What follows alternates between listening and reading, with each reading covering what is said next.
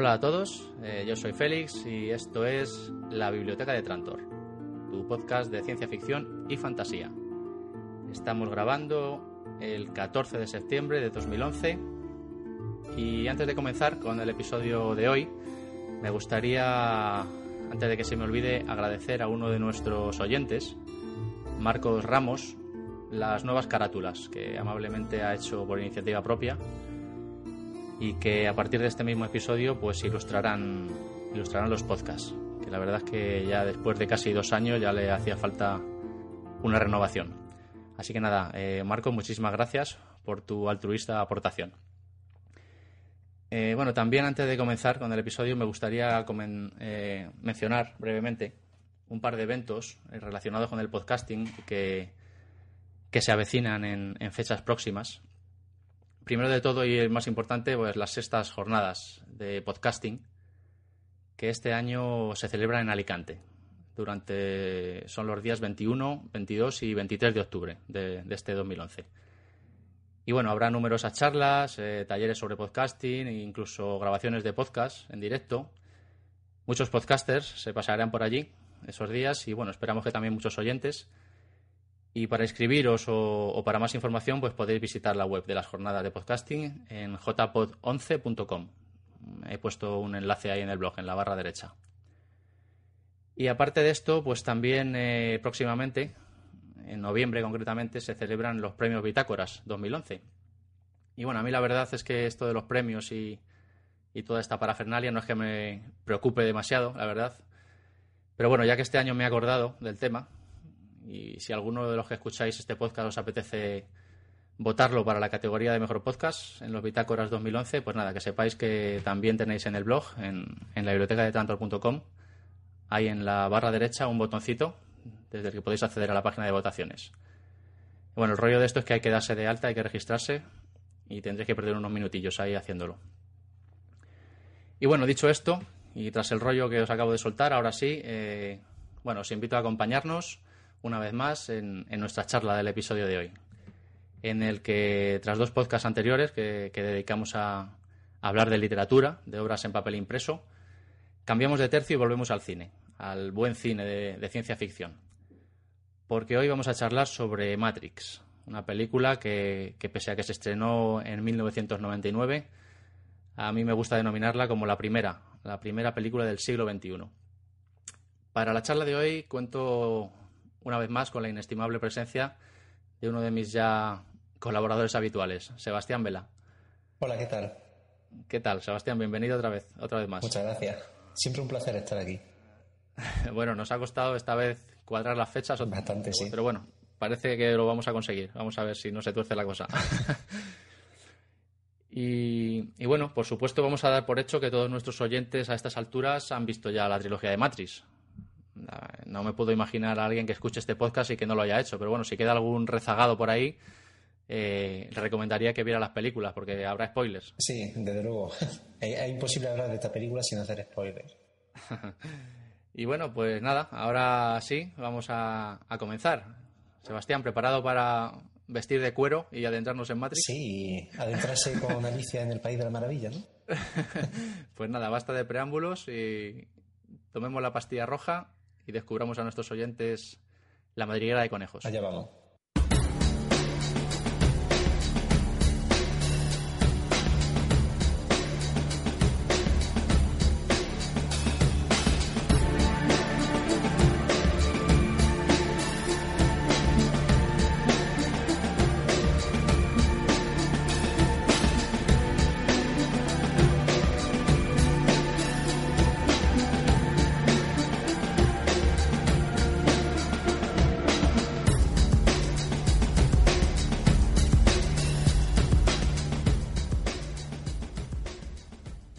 Como de costumbre, antes de comenzar a entrar en materia, si os parece, vamos a hacer un brevísimo repaso a la biografía de, los creadores de la criatura, los hermanos Wachowski, Andy y, Larry. Eh, Larry Wachowski nació un 21 de junio de 1965 en Chicago y su hermano Andy, pues dos años después, el 29 de diciembre de 1967, también en Chicago. conocidos como los hermanos Wachowski, son productores, eh, guionistas y, directores de cine.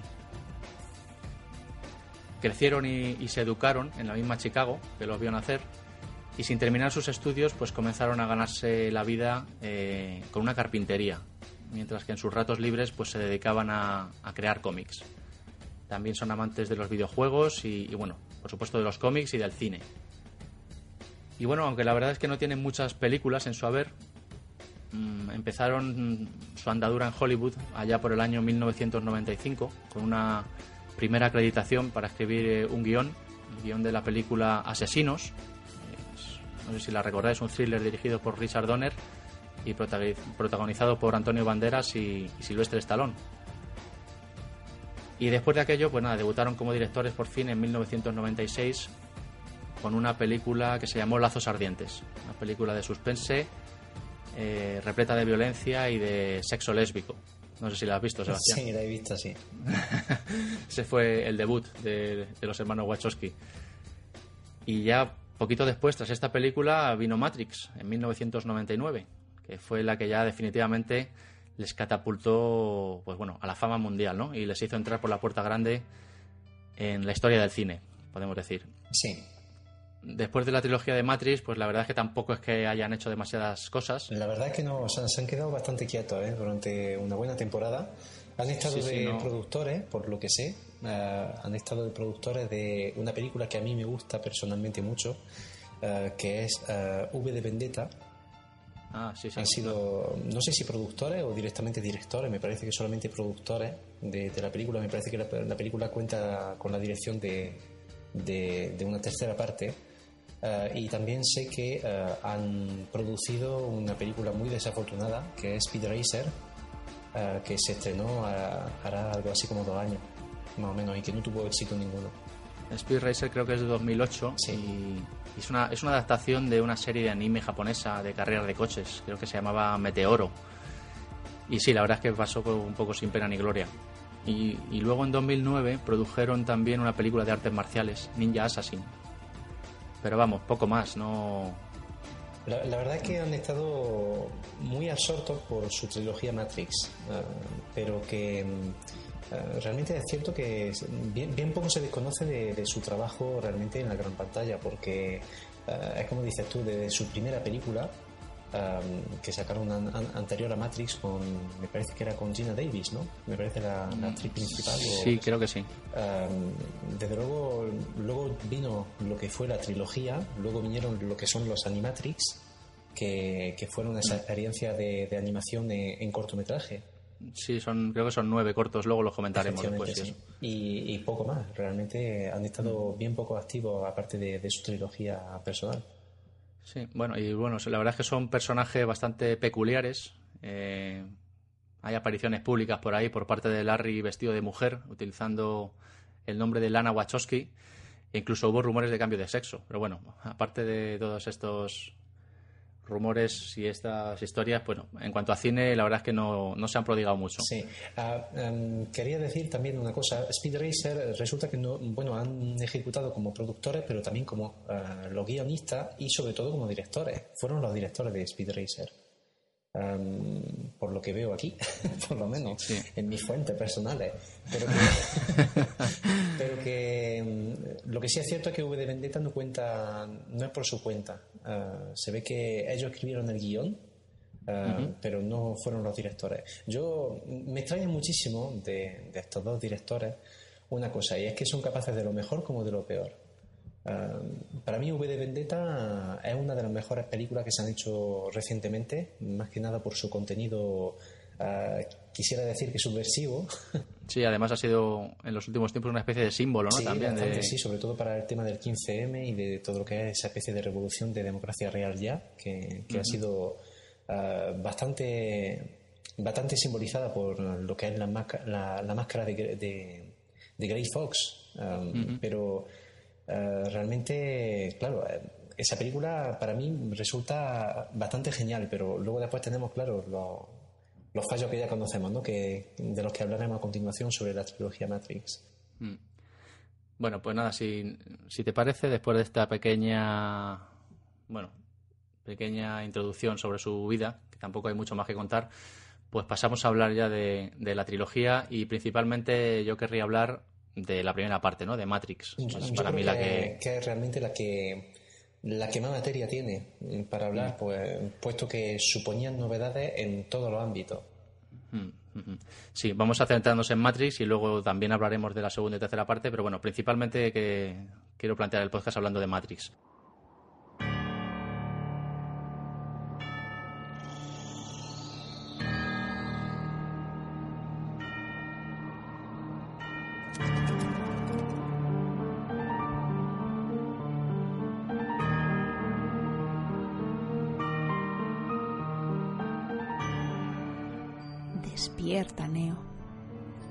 Matrix te posee. Sigue al conejo blanco.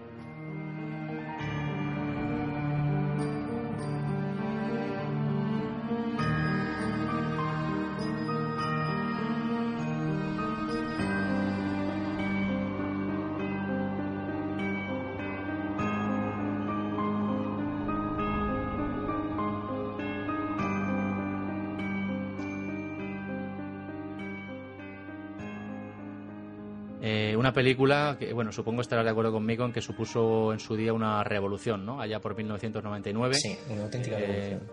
Sí, fue un antes y un después eh, en la forma de hacer cine a finales de los 90. Yo me atrevería incluso a decir que equiparable eh, al que supuso la Guerra de las Galaxias a finales de los 70. sí, pero con una cierta diferencia. de hecho, quisiera decir que Matrix, de cierto modo, es un poco la... la y, y perdonadme por el fanboyismo, pero es un poco la experiencia Apple de, de Lobakovsky.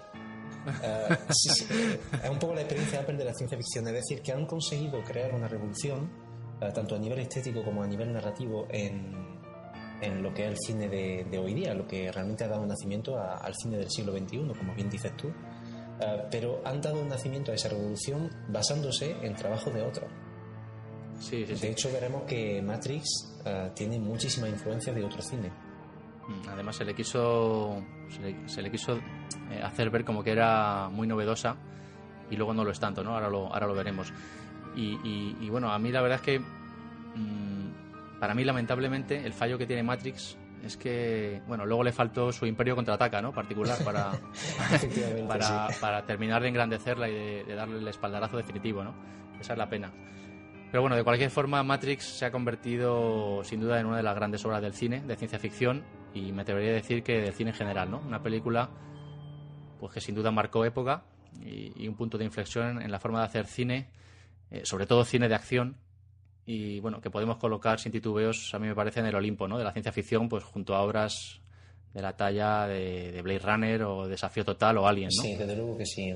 al menos se les puede colocar en esa, en esa categoría. Eh, de hecho, yo creo que se, se acerca un poquito más, porque bueno, mm, toda Recall o, Desafío Total, como se llama en España, ciertamente es una película muy buena, pero realmente de innovadora, mm, tenía de innovadora realmente lo que era eh, el planteamiento de los efectos especiales por aquellos entonces, que era, recordémoslo, antes de la era del 3D, y eh, por lo tanto, aún así los efectos especiales, no sé si has tenido oportunidad de ver la película recientemente, eh, los efectos especiales, salvo algunas transformaciones de criaturas, no, no sufren demasiado.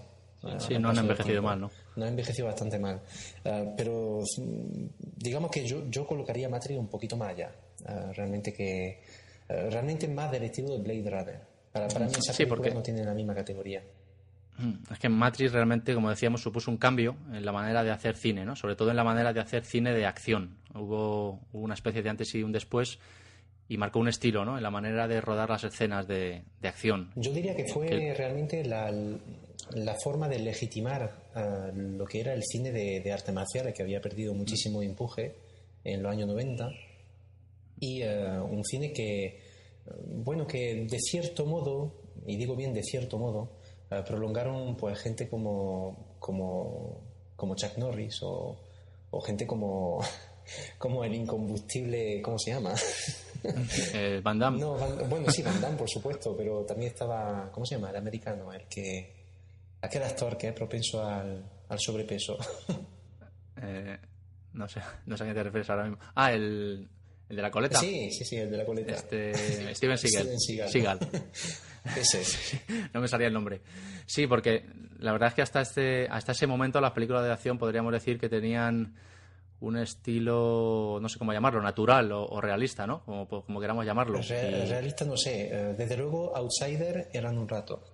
Claro, pero que a partir de Matrix pues se pasó eh, a crear escenas de acción pues que recuerdan claramente al cómic, ¿no? Sí, Eh, ju- diga- jugando digamos mucho. que alejamos lo que es el cine de, de artes marciales de lo que es el serie B eh, auténtico. Es decir, que eh, Bruce Lee fue realmente el, el auténtico empuje del cine de artes marciales en nuestro país, mucho más allá de Jackie Chan, que, que también tuvo su, su gran fama en China y de hecho, y de, y de hecho sigue teniéndola.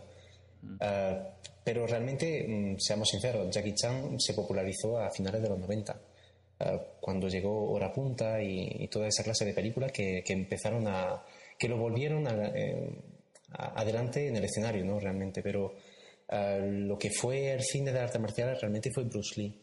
Y luego después vino pues toda esa generación de americanos, entre comillas, que hacían artes marciales y que realmente supusieron una especie de continuidad dentro de ese género y se quedó básicamente en la serie B, pero con la llegada de Matrix realmente su- supuso un salto enorme para, para esa disciplina porque ya entraba de hecho en lo que era no solamente una gran superproducción hollywoodiense, sino también y sobre todo en, en el cine de serie A puro y duro.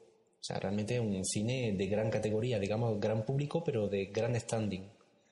Eh, realmente yo, yo ubico esa película realmente en ese ámbito. Realmente la, la popularización de lo que sería una estética manga, pero mucho más allá de lo que sería la, eh, la afición friki o underground que, que puede ocasionar. Sí, em- además empezaron a jugar mucho pues en las escenas de acción pues con la cámara lenta, con el con el famoso bullet time que, que puso tan de moda y que luego fue imitado hasta la saciedad, ¿no? Sí. Con imágenes congeladas y, y- Quisiera añadir que muchas veces imitado, nunca igualado. sí, bueno, las imitaciones, eh, salvo raras excepciones, suelen ser siempre peores, ¿no? Sí. Y, y bueno, pues sin duda, no sé si recordarán la escena, el ejemplo por excelencia de todo esto es esa escena del vestíbulo, ¿no? Cuando Neo y Trinity van a rescatar a Morfeo de manos de los agentes. Sí. Se enfrentan a todo un ejército, ¿no? Y, se produce esa escena, yo diría que brutal, que quedará eh, para siempre en nuestras retinas y bueno, en la que todo casi literalmente estalla, ¿no? Alrededor de los personajes. Efectivamente, sí. Um, me gustaría decir también que el ballet time, como dice, ha sido adaptado muchas veces en otro ámbito, uh, pero siempre se ha cedido a la facilidad. Y quisiera decir también que una persona que entiende un poquito de fotografía lo nota de momento, esa diferencia de, de hacer las cosas. Uh, yo me quedo con el ballet time de, de los hermanos Bakowski por un motivo muy sencillo, y es que se basa precisamente en la fotografía. Um, cosa que no hacen las demás adaptaciones que se han hecho de, de ese, de ese estilo de, realización. Uh, siempre se ha utilizado mucho los efectos visuales uh, en 3D para simular el efecto tiempo bala. Pero en el caso de Matrix, la técnica fue muy diferente, uh, puesto que fue una técnica basada en una multitud enorme de cámaras de fotos uh, sincronizadas de tal forma a disparar en intervalos de, de, microsegundos, creo. Um, y no sé si viste el making of de, Matrix, pero el tiempo bala realmente uh, supuso la creación de pantallas azules todo alrededor y una serie de cámaras de fotos puestas en espiral que iban disparando. No recuerdo yo el making of, la verdad, lo vi hace mucho tiempo. pues, pues eso, eso se veía así, o sea, eran cámaras de fotos que estaban eh, puestas en espiral alrededor de los personajes y disparaban por intervalos, me parece, de medio segundo.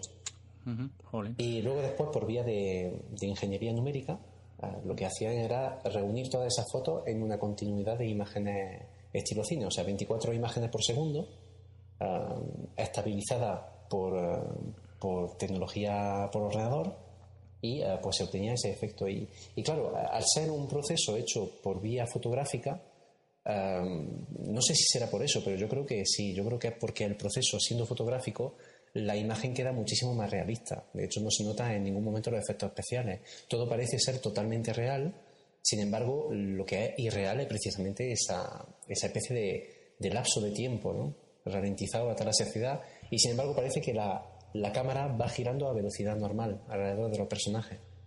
Y todo esto nos ha dejado, la verdad es que alguna de las mejores escenas de acción ¿no? que ha dado el cine. desde luego. Además, Matrix supuso también eh, una especie de boom definitivo, ¿no? Del uso del ordenador, del uso también de los CGIs en las películas. Sí. Pero, pero es como digo, eh, es decir, estamos hablando de, del uso de CGI, pero yo creo que fue antes del uso excesivo de CGI. Sí, luego, como siempre, viene el abuso, ¿no? De... Sí, sí, yo, yo creo que estamos ahora mismo en una época de abuso completo en los efectos especiales, tanto ya que ni impresionan. Hombre, ya estamos cansados de, de ver. Son tan perfeccionados y tan, ah, tan intrusivos dentro de las películas que, que realmente parece que ya ni siquiera impresionan.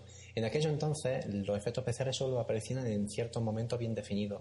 De hecho, hay una cosa que es bastante fascinante en Matrix, y es que combina eh, realmente escenas totalmente old school con eh, efectos especiales de punta. Eh, no sé si te acuerdas de esa escena en la azotea del edificio cuando persiguen a, a Trinity, ¿no? Lo, Sí. El agente Smith y unos cuantos policías más. Sí, al principio de la película. Y esa Así. escena de la azotea eh, es una casi una copia, casi un plagio, diría yo, de la escena introductoria de Vértigo, de Alfred Hitchcock. Eh, no sé si has tenido la ocasión de ver la película de, de Sí, sí, Hitchcock. la he visto hace, tiempo- hace mucho tiempo, pero sí que la he visto. Pues sí. el principio de la película es idéntico. Es decir, estamos hablando de, de- del personaje principal eh, de la película que eh, está en una azotea persiguiendo a otro hombre con la ayuda de policía. Y resulta que el fondo que se utiliza en Matrix aparece claramente falso. Yo creo que por referencia a esa película. Yo creo que No, sí, es una especie que- de, de homenaje a lo bestia, ¿no? La verdad es que Matrix está eh, muy, muy llena de referencias. Sí. Esa, esa puede ser una de ellas, y yo esa no la había, no había caído en ella, fíjate. Eh, y bueno, si bien Matrix, como hemos dicho, pues supuso un antes y un después eh, en la manera de hacer cine, a mí me gustaría comentar y dejar un poco claro también que, que, que, bueno, aunque fue una verdadera innovación en ese sentido, como hemos dicho, y marcó estilo ¿no? a imitar, eh, no lo fue tanto como se ha querido hacer ver o como se ha dicho en cuanto a la temática ¿no? que trata la película. Efectivamente. Eh, como tú decías, se han escrito ríos de tinta ¿no? al respecto y, y pese a que, bueno, para el público generalista, el público poco acostumbrado a, a ver ciencia ficción o a leer ciencia ficción, Matrix pudiera suponer una revolución ¿no? en cuanto a temática, a poco que seamos un poco asiduos ¿no? a esto de la ciencia ficción, nos damos cuenta pues, de que Matrix eh, no nos está contando realmente nada novedoso ¿no? ni nada revelador. En ese sentido, si quieres, podemos incluso mencionar eh, algunas otras películas o, o obras literarias en las que Matrix puede haberse incluso basado, ¿no? O que coquetean con ideas similares o conceptos similares. Eh, Yo siempre a, a mí, por ejemplo, me viene ahora mismo... ¿Sí? Sí. No, No, no, me eh, viene ahora a la mente una película que además es del- de un año antes, del 98, eh, Dark City. No sé si la has visto. Efectivamente, sí. Te iba a decir lo mismo. Te iba a decir lo mismo. Alex, Hombre, que es una sí. película que coquetea mucho con, con conceptos muy similares, ¿no? Incluso te diré que Matrix, que se rodó un año después, utiliza varios escenarios de Dark City, o sea, varias localizaciones. Eh, o también podemos eh, comentar, por ejemplo, otra película que también está muy, muy relacionada, que, puede- que es Nivel 13, también de 1999 Esa no la conozco. Pues es otra película que también coquetea pues bueno con, la realidad virtual y, con temas de bueno pues con todo esto de ser absorbidos por universos para virtuales indistinguibles de la realidad y bueno hay muchas no Eh, ese concepto de, caverna de Platón no al que tanto jugo le saca Matrix. Eh, y bueno luego ya si hablamos de literatura de ciencia ficción los títulos que tratan esta temática desde mucho antes de que apareciera Matrix pues son numerosos no así a bote pronto por ejemplo el juego de Ender no de Orson Scott Card que es del año 85, pues fue, fue mm, en cierta manera pionera, ¿no? En, en- y, y diría, diría que visionaria, ¿no? En cuanto a temas de realidad virtual. O luego, por ejemplo, el Neuromante de William Gibson. También, En el sí, sí. 84, pues también ya nos presentaba una matriz, ¿no? Una Matrix y... Yo también tengo una, una, una referencia un poco más desconocida, tal, tal vez. Eh, se trata de un capítulo de la Dimensión Desconocida. Ujú. Eh, esa serie de, de los años 60 había un capítulo que, que no recuerdo el nombre ahora mismo de- del capítulo, pero iba de, de un personaje que evolucionaba en una, en una, en una maqueta de ciudad. Lo que pasa es que él se daba cuenta al final de- del capítulo que, que estaba dentro de una maqueta. Ah, pues ese no lo he visto, fíjate. Y también se, se acerca mucho a esa temática, ¿no? a, la, a la temática del experimento, eh, de cierto modo como los, como los ratones en un laberinto. Eh, y se, hace, se sí. acerca bastante. En esa Dar- Dark City la verdad es que es muy, muy de ese estilo, ¿no? De un experimento ahí en, La has visto, ¿no? Sí, sí, sí, claro. La tengo en DVD y bueno, es una de mis películas favoritas de, de todos los tiempos. bueno, si nos ponemos a buscar, la verdad es que hay muchos otros títulos y con esto lo que quiero es hacer llegar eh, a nuestros oyentes a la conclusión de que Matrix en realidad, bueno, pues no supuso, ¿no? La innovación en cuanto a temática de ciencia ficción que muchos han querido atribuirle, ¿no? Eh, se puede sacar en claro para los que somos asiduos, ¿no? A la ciencia ficción que Matrix realmente no fue tal revelación, ¿no? Tal revelación tan grande para el público pero, ha sido... Pero es como dices tú, es decir, para los adictos de la ciencia ficción, pero sí claro, para el público general. Para, para lo que es el gran público. El gran público realmente no, no estuvo acostumbrado a tener que abordar esos temas hasta que llegó la trilogía de Matrix.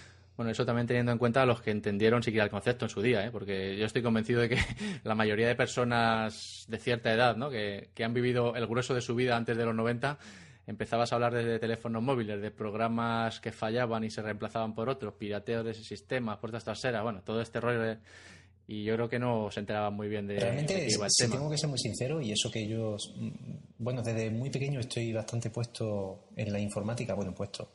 Eh, digamos que no soy un especialista, pero, pero sí es verdad que he trasteado mucho durante mi infancia y adolescencia.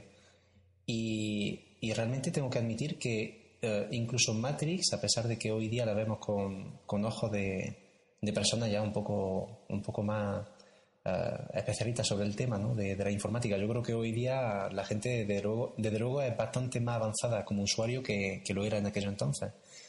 Pero aún así, eh, tengo que admitir que la película, la primera vez que la vi, no lo entendí del todo. O sea, hubo alguna, algunas cosas que se me escaparon. Hombre, es una película que, admite varios revisionados y que siempre sacas algo nuevo, ¿no? Sí, de verdad. Eh, y bueno, con todo esto, yo no, la verdad es que no quiero quitarle mérito a la película en absoluto. Matrix es sin duda una obra maestra. Eh, y lo es, bueno, pues porque los hermanos Wachowski lo que consiguen con Matrix, a mi entender, es fusionar eh, bueno, una serie de cosas ¿no? en la misma obra, una, trama impresionante que invita a plantearse pues bueno, cosas tan profundas como la propia realidad, ¿no? con, con un guion espectacular, y un elenco de actores pues con unas interpretaciones más que dignas y una excelente ambientación, ¿no? Y consigue mezclar, eh, bueno, consigue fusionar de manera excelente pues filosofía, eh, misticismo y religión con cultura cyberpunk y, una revolucionaria estética muy apegada al cómic y al anime, ¿no? Mm. Tratando del tema de, la confusión entre lo que es real y lo que no lo es, eh, también se puede hacer un acercamiento a, a, la película que hemos mencionado anteriormente, eh, desafío total, en la que también el espectador sufre de, la misma confusión durante toda la película. Es decir, no sabemos en qué momento estamos en la realidad, en qué momento estamos en una mentira. No sabemos si las vivencias del personaje son reales o no, o si forma parte de ese programa en el que participa de, vacaciones y aventuras. Memory Call, ¿no? Sí, Memory Call. Qué bueno, desafío total. Sí, sí, sí, es, muy buena esa película en ese sentido. También fue una pionera sobre esa temática. ¿eh?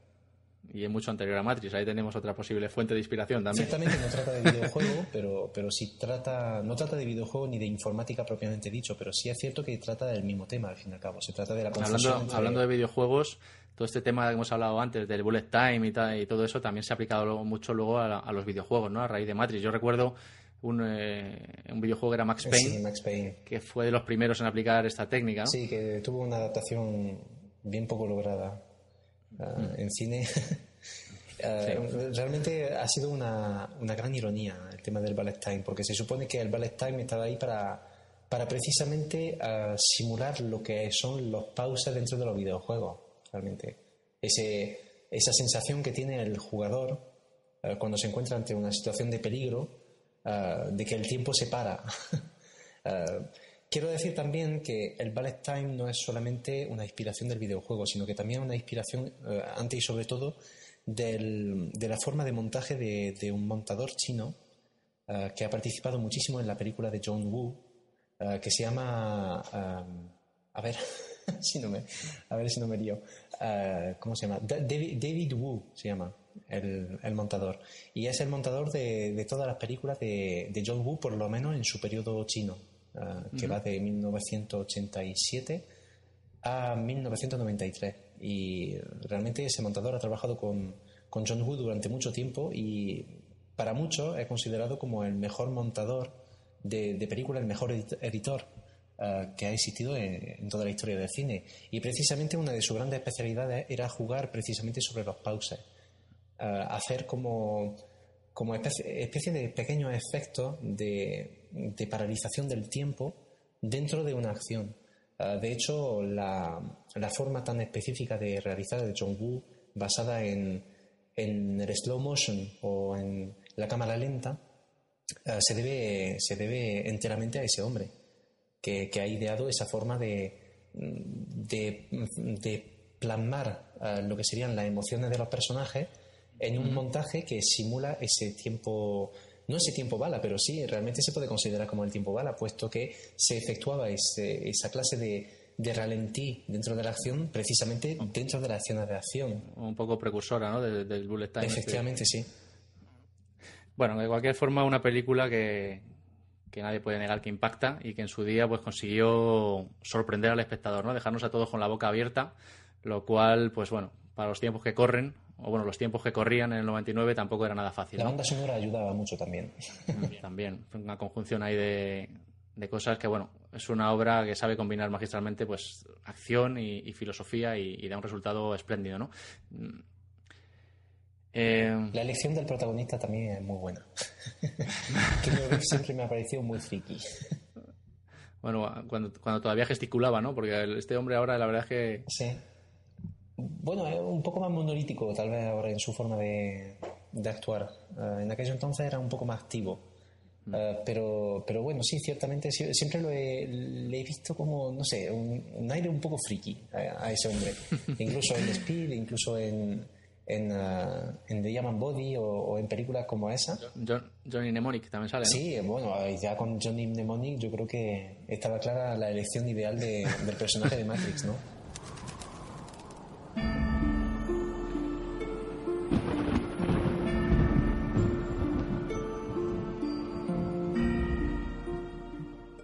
¿Esto no es real?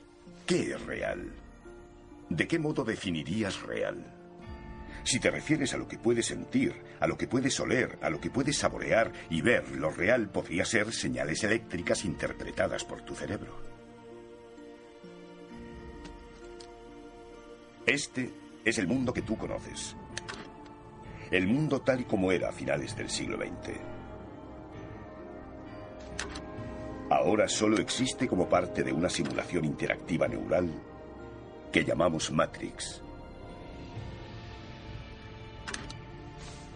Has estado viviendo en un mundo imaginario, Neo.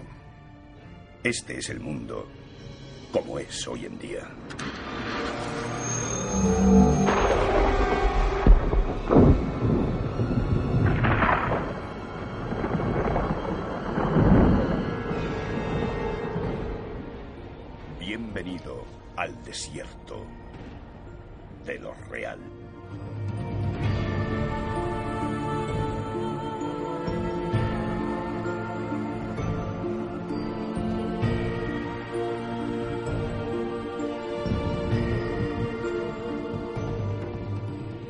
Bueno, vamos a hablar de influencias, que hablábamos de que Matrix tenía muchas influencias. Eh, y filosóficamente eh, podemos decir que Matrix bebe, podríamos decir que de dos fuentes, a mi punto de a mi modo de ver, ¿no? Por un lado el, mito de la caverna de Platón, que decíamos antes, y por otro, pues la duda metódica de Descartes, ¿no? Ese soñar despierto del que Neo pues tiene vaga sensación, ¿no? Al principio de la película. Y son, son conceptos pues que nos brindan un fuerte componente filosófico como decíamos, durante toda la película, que a la vez pues está combinado muy bien pues con religión y con mesianismo, ¿no? Porque tenemos ahí tenemos una profecía, tenemos un oráculo, un elegido que tiene que salvar a la humanidad, una especie de mesías, que finalmente pues nos anunciará que el futuro no ha hecho nada más que comenzar, ¿no? Y, y, lo que es más grande aún es que todo esto, pues, pues bueno, aparece relacionado con máquinas. A mí es algo que me llama mucho la atención en tanto en cuanto las máquinas, pues casi casi por concepción, podemos decir que son ateas, ¿no? Intrínsecamente. Y, desde el momento en que toman conciencia de sí mismas, desde el momento en que digamos que se humanizan, pues ya empiezan a sentir también necesidad de religión, ¿no? Como pasa con el ser humano. Filosóficamente hay también una, una, bueno, no es propiamente una teoría, pero sí una, una contradicción dentro de la película.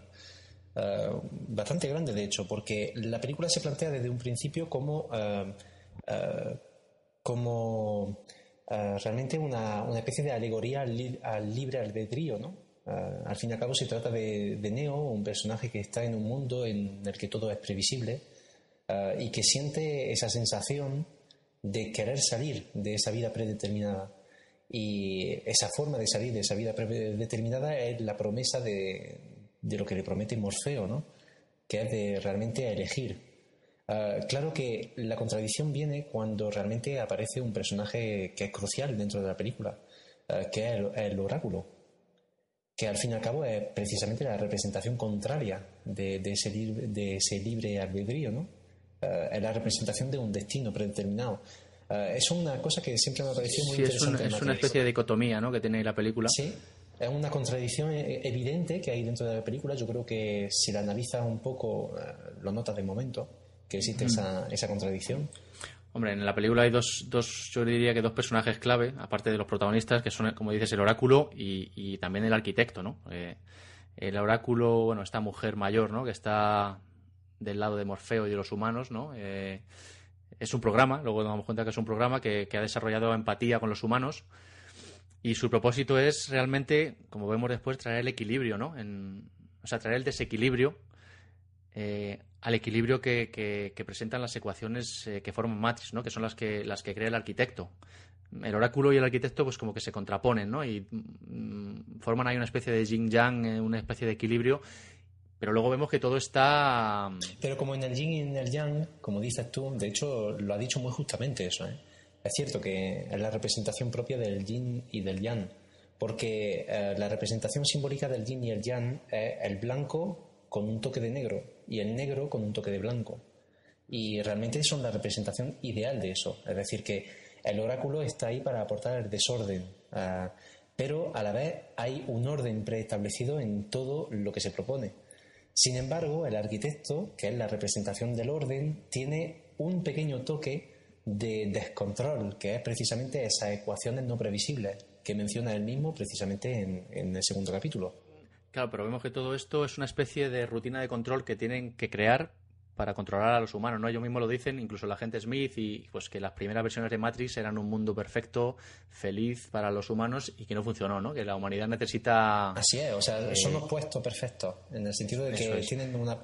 no son tan negros ni tan blancos, pero son opuestos perfectos. Siempre hay una parte luz en la oscuridad y viceversa. El, oráculo vendría a ser como el factor humano, ¿no? Falible, y, el arquitecto, pues como la lógica de las máquinas, ¿no?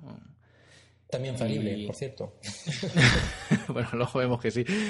Eh, entonces, bueno, ya que estamos hablando de ello, pues eso, el arquitecto también es un programa, que es, bueno, sería realmente el creador de Matrix, ¿no? Y como nos cuenta luego, la verdad es que todo esto es crucial, ¿no? El final de la segunda película, eh, pues como nos cuenta que, ya llevan seis versiones, ¿no? De Matrix y, que Neo es el sexto elegido, ¿no? Y, vemos como todo está como predestinado, ¿no? Que como que está eh, hecho a posta para, crear una, especie de control, ¿no? Sí. Eh, claro está que... Mm, hombre, no, no sé realmente bueno, tal, vez nos estamos saltando un poquito de, en las etapas porque realmente estamos hablando de la primera película.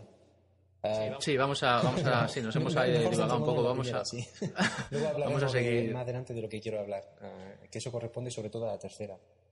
Hablábamos de influencias, de, de, las influencias de Matrix y bueno, cinematográficamente hablando, Matrix también tiene muchas influencias, ¿no? Y bebe de muchas fuentes. Eh, tiene como referencia en la forma de contar las cosas, sin duda, el cine eh, de acción asiático, como decíamos, el anime y, el mundo del cómic, ¿no? Sí. El anime sobre todo lo noto en la influencia de los agentes. Eh, lo que es el mm. agente Smith y sus secuaces eh, son realmente muy inspirados de la típica figura eh, de lo que serían los, seguidor, los seguidores del coronel en la película Akira. Mm. que aparecen precisamente con exactamente la misma, la misma pinta. O sea, van trajeados, van con gafas de sol, incluso de noche, y van siempre con ese pinganillo que les permite comunicar, etcétera.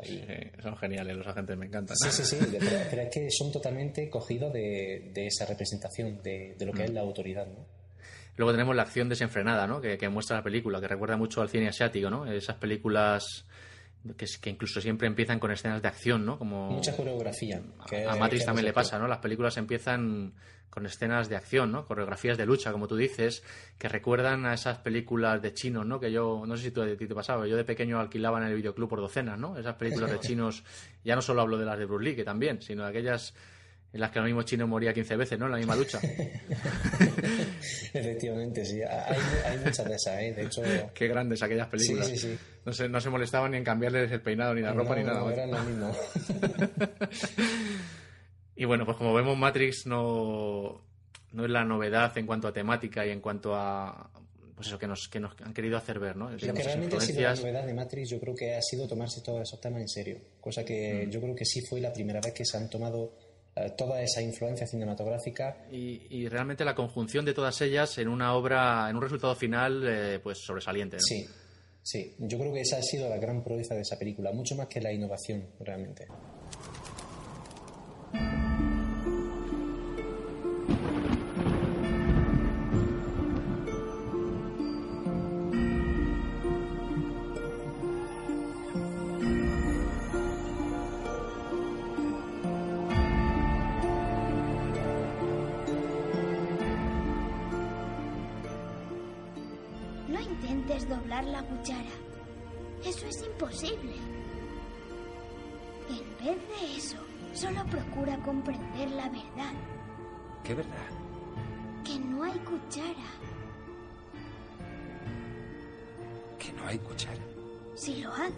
Verás que no es la cuchara la que se dobla, sino tú mismo.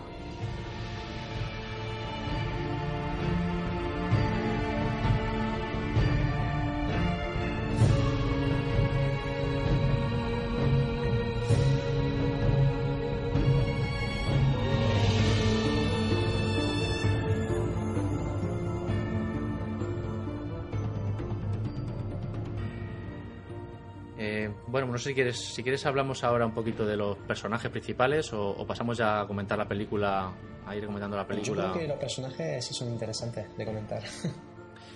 Bueno, pues tendríamos primeramente a Neo, ¿no? Mm, eh, su nombre real, entre comillas, en Madrid es Thomas Anderson.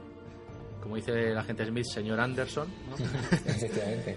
que bueno, en, en, Matrix es un programador que además, bueno, pues actúa como pirata informático, ¿no? Y y que ha intuido pues como que algo anda mal ¿no? en el mundo. Lo cual es, la realidad propia del podcaster. Eh, vivimos dos vidas distintas. Esta es la vida 1.0 y la 2.0. y bueno, Neo pues intenta contactar con un tal Morfeo, ¿no? Eh, y aunque hasta que no le conoce no, no se pone al tanto de la situación, pues Matrix tiene ahí esa, esa mosca detrás de la oreja, ¿no? Y, y bueno, luego una vez fuera de Matrix, cuando ya bueno, ahora, ahora iremos repasando la película, pues se verá obligado a tomar sobre sus hombros eh, pues una carga inmensa, ¿no? El destino de, toda la humanidad, ser el elegido, ¿no? Realmente un personaje, eh, si lo miramos de una forma un poco crítica, un personaje muy vanidoso, realmente, Neo. Eh, no creo que, o sea, vanidoso en el sentido de que es la representación típica de lo que a todos nos gustaría ser es decir, partimos de un punto de, partida en la que Neo es un ciudadano al fin y al cabo normal y corriente eh, que busca precisamente lo anormal en su vida. Es decir, em, busca realmente la aventura, busca eh, salir de ahí, ¿no? De cierto modo, que, que puede ser perfectamente la sensación que tenemos todos eh, en nuestro día a día, ¿no? La sensación de vernos encerrados en una rutina. Salir, de la monotonía, ¿no? Buscar la chispa. Así es.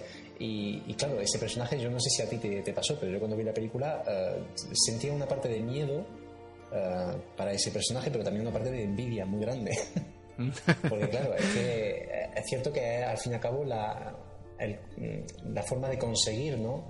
salir de Mm. de, su vida tan monótona y conseguir ser alguien, de cierto modo. De una vida además gris, ¿no? Se le ve ahí en la empresa esa en la que trabaja cuando le echa la bronca al jefe. Que además. Además, además una representación también de, lo que todo. De lo que todo.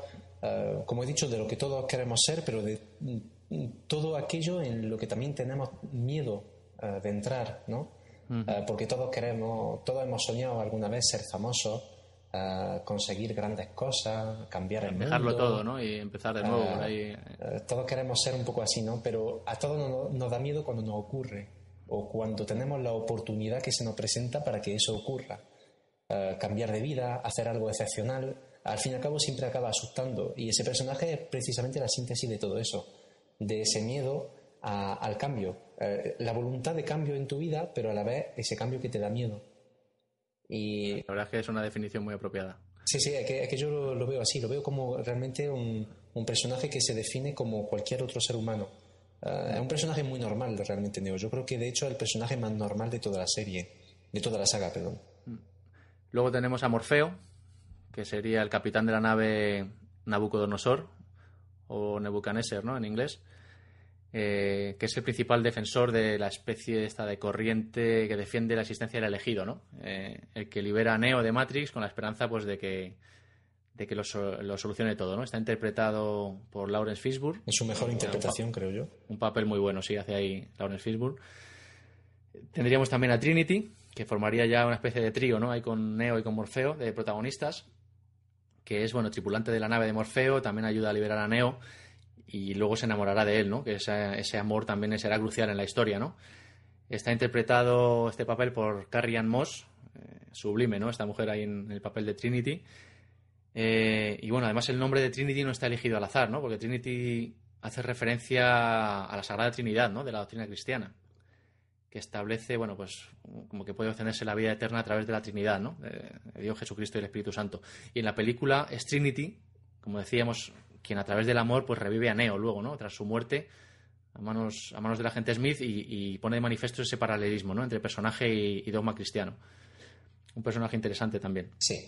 Y además una heroína muy atípica, ¿no? Para la época y, bueno, muy de agradecer que no pusieran a la típica rubia exuberante, ¿no? Sí, La verdad es que esta, esta Trinity que nos pusieron, eh, aparte de, bueno, sexy y arrebatadora, muy, muy bien, ¿no? sí, sí, sí. Y luego tendríamos eh, otro personaje importante que es el agente Smith, ¿no?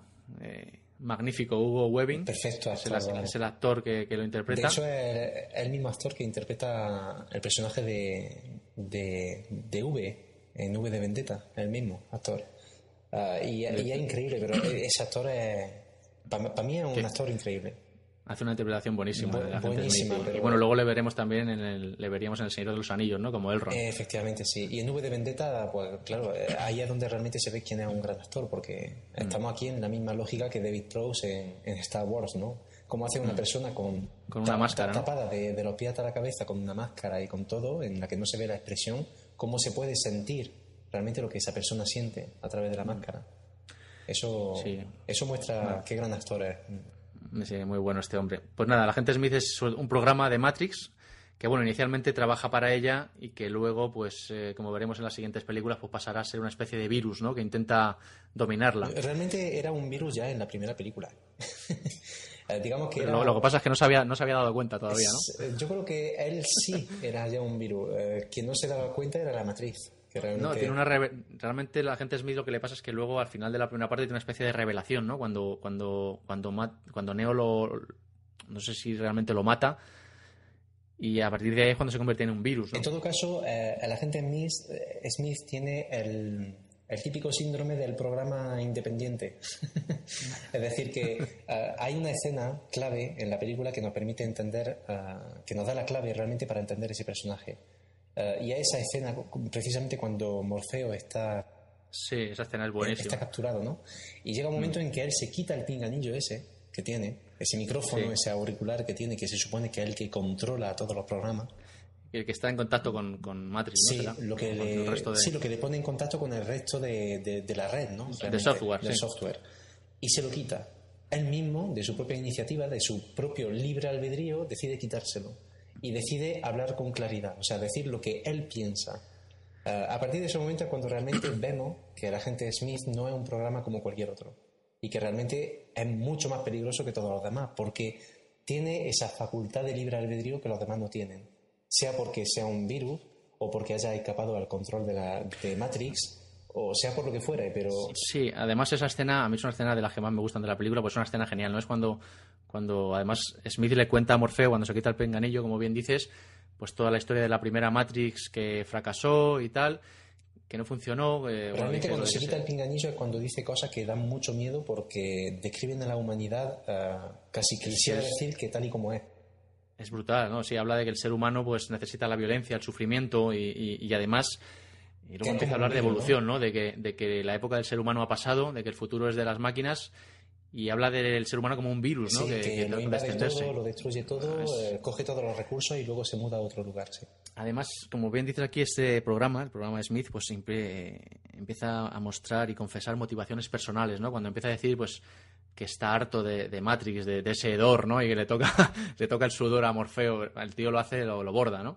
Además que este, eh, es, es gracioso porque eh, ahí es donde también se ve Hugo Weaving, Hugo Weaving lo, lo gran actor que es, porque eh, en esa escena precisamente te da a ti también asco de, Sí, sí. del sudor. O sea, el sudor que antes ni te percatabas de que estaba ahí, esa forma que tiene de tocarlo, de mirarlo, de expresarlo, eh, realmente te, te acaba dando hasta arcada a ti también. Es, buenísima esa Eh, está muy bien hecha esa escena, sí. Bueno, y de la gente Smith eh, pasamos, bueno, ya hemos hablado de ellos, al, al oráculo y al arquitecto, ¿no? El oráculo es, como hemos dicho, un programa de Matrix, aspecto de mujer mayor, aspecto de mujer mayor, y además que en la primera película está interpretado por Gloria Foster, en las dos primeras películas, y luego en la tercera película es Mary Alice quien lo interpreta. Y esto, bueno, esto fue debido la- al fallecimiento ¿no? de Gloria Foster por una complicación con una diabetes que tenía. Y que, bueno, mm, hizo necesario un cambio de actriz que luego incluso casi que hasta, hasta se intentó medio justificar por, por, por una especie de penalidades que había pasado ese programa, ¿no? A manos de... Estaba como más envejecida, como más hecha polvo, ¿no? Eso, eso es excusable, ¿no? Pero Pero bueno, la razón real fue que, que Gloria Foster falleció antes de rodar eh, Matrix Revolutions. Y bueno, pues de ahí ese cambio.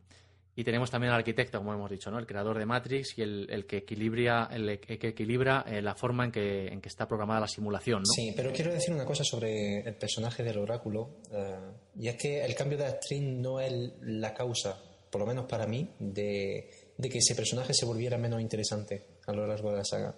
Porque realmente, si miramos bien, ese personaje ya era menos interesante en el segundo capítulo, incluso cuando era eh, Bueno, yo Gloria creo Foster que, la que, yo la que creo que todo, yo creo que todo en general es menos interesante en la segunda y tercera La película. primera ¿no? parte, los personajes son Pierde- todos muy buenos, muy buenos. Muy, muy Sí, bien pierde- todos obedecen a estereotipos, pero estereotipos muy bien llevados a cabo dentro de la película. Hombre, luego Matrix Reloaded y Matrix Revolution pues todo pierde un poco de fuelle, ¿no? Pero bueno, ahora hablaremos de ello. El oráculo, el arquitecto y bueno, pues así personajes principales ya tendríamos en casi que pasar a las siguientes películas. Tenemos a Niobe, que es capitana de otra de las naves y pareja o expareja de Morfeo. Tenemos a Merovingio, un personaje que a mí me gusta mucho, eh, que es otro programa, ¿no? Que actúa en Matrix y realmente actúa al margen de Matrix, ¿no? Es un Eh. Sí, sí. Sí, es genial. verdad, o sea, no solamente en la película. Sí, sí, sí. Y bueno, actúa al margen de Matrix protegiendo a otros programas, ¿no? Que, de ser borrados, ¿no? Programas que han quedado obsoletos o que están erróneos y, y, bueno, los utiliza a su conveniencia con esa, con esa vía del ferroviario que tiene, ¿no? Por ahí. sí, sí, sí. Es, eh, la verdad es que este personaje, hablando ya del tema filosófico de las películas, es una especie de Adalid de la teoría aristotélica de, de causa y efecto, ¿no? Que además habla mucho de ello el tío en las Sí, películas mucho. No deja de repetirlo en todas sus eh, apariciones. Un personaje interesante, sin duda. Y, y luego tenemos también a Perséfone, ¿no? Que es su esposa y, y, bueno, eh, tremenda, ¿no? Mónica Bellucci. Como siempre. y que bueno, aquí es una especie de, de- de como de, de vampira emocional, ¿no? Una- un programa que se alimenta como de sensaciones y de emociones, ¿no? Tenemos ahí la muestra de cuando le pide, le pide ese beso a Neo, ¿no? A cambio de darles al, al forjador de llaves, ¿no? Al, al creador de llaves. Dos personajes interesantes, sin duda. Luego, si eso en la segunda y tercera película hablamos un poco de ellos. Eh, y bueno, poco más, ¿no? Así como personajes princi- principales, pues creo que hemos hecho es un poco de repaso. Y, y- y en cuanto a los personajes, la verdad es que hay un detalle curioso que a mí me llama la atención en la película, y es que para, para buscarle los nombres eh, tiran mucho de mitología griega, ¿no? En cuanto a los nombres. Muchísimo. Tenemos ahí a Morfeo, el dios del sueño, también muy bien elegido, que es el que despierta a Neo de su, de su, de su falso sueño, ¿no? Eh, tenemos a, a Trinity, como hemos dicho, bueno, eso no. Pero vamos, que también viene de la Sagrada Trinidad. Eh, y, y no sé, Merovingio también viene por ahí de los Merovingios, eh, Perséfone, bueno, tenemos muchos nombres, ¿no? Que, que- Perséfone también mitología, sí. Y bueno, pues eh, y luego está la estética, ¿no? La estética de los personajes también es un punto brutal de la película y que en la primera parte sobre todo impactó también, ¿no? Esa estética de cuero muy a lo cyberpunk que llevan cuando, cuando entran en Matrix, ¿no? Mm, en contraposición luego de la estética desaliñada y sucia que tienen en la realidad, ¿no? Eh, sí, que correspondería realmente a lo que es la realidad. O sea, A la muchas veces- realidad distópica. Muchas veces soñamos con ser mucho más elegantes de lo que somos en realidad. El desierto de lo real, ¿no? Como Sí. lo denomina Morfeo cuando, cuando le muestra a Neo el percal, ¿no? Matria es una película de frustrado. Sí. Ahí tenemos a Cifra, ¿no? Que luego se convierte en el gran traidor. Sí, sí. Ahora hablaremos de ello también. Eh, y bueno, yo quería hablar también un poco de las referencias que tú mencionabas, ¿no? Eh, con esa referencia a la película de Hitchcock que mencionabas y hay muchas más, ¿no? A mí hay una que me gusta mucho y que me llama la atención y es esa habitación 101, ¿no? Que, que es donde está, donde vive Neo cuando vive su vida ficticia, ¿no? Que es una referencia a la novela de George, Or- de George Orwell, ¿no? De 1984. Eh, en esta novela había una habitación 101, que era una especie de espacio de tortura, ¿no? Donde los sospechosos pues eran sometidos a, a- a aquello que les causaba más terror, ¿no? En el caso del protagonista de la película, de Winston Smith, eh, me parece recordar que eran las ratas, ¿no? sí. Y bueno, pues la habitación 101 se utilizaba para destruir la mente, ¿no? De aquellos que, que se resistían al gran hermano. Y ahí tenemos el guiño, ¿no? De la habitación 101 de Neo. Eh, en la escena en la que Neo está echando. En la que a Neo le está echando la bronca a su jefe, que hemos mencionado antes, ahí al principio, por llegar tarde al trabajo y todo eso, ¿no? Eh, no sé si lo sabes, pero los dos limpiaventanas que están trabajando ahí en, en- en la ventana de la oficina del jefe son los hermanos Wachowski, en un pequeño cameo que hacen. Ah, no lo sabía. son ellos, son ellos, sí. y Limpian bien, ¿eh?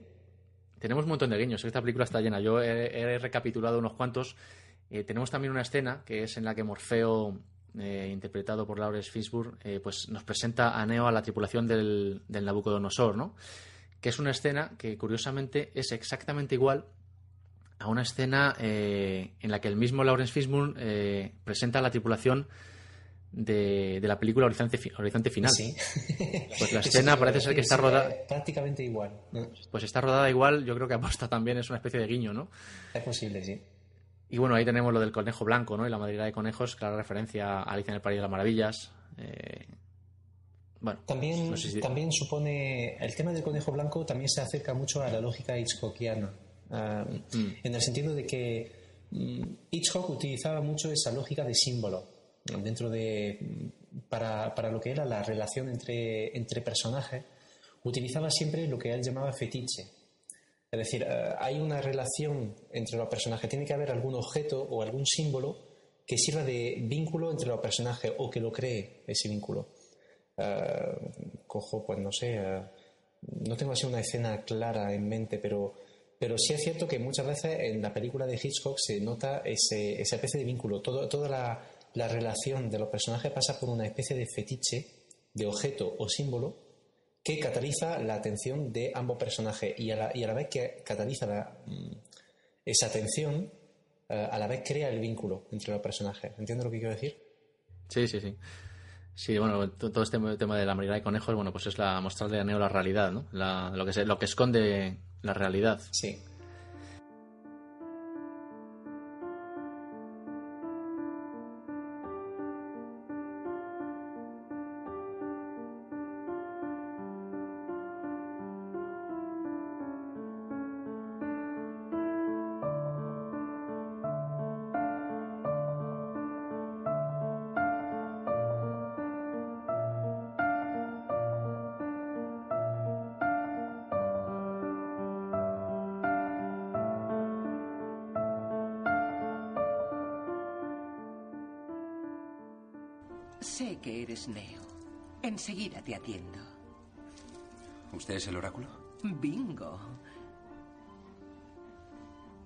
No soy lo que te esperabas, ¿verdad?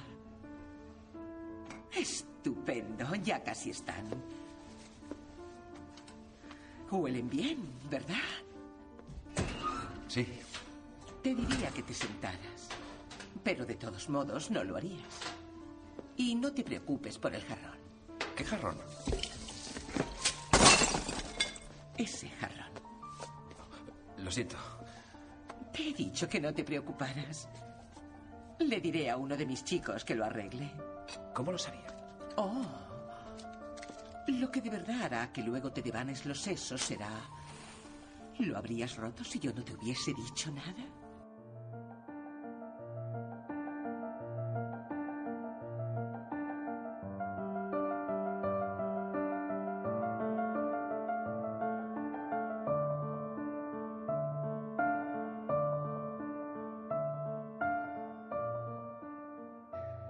Bueno, pues si quieres podemos pasar a comentar un poco la película de Matrix, pues no escena por escena, pero bueno, las escenas más significativas, ¿no? A mí me gusta mucho el, el comienzo espectacular de la película, como ya hemos mencionado, ¿no? Que además sirve como presentación de, de la impresionante Trinity.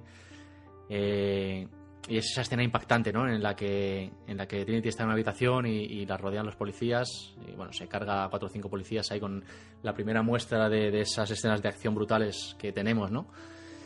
Y que luego empieza a huir por esos tejados, como tú comentabas, eh, de los agentes, ¿no? Del agente Smith y, y los demás agentes.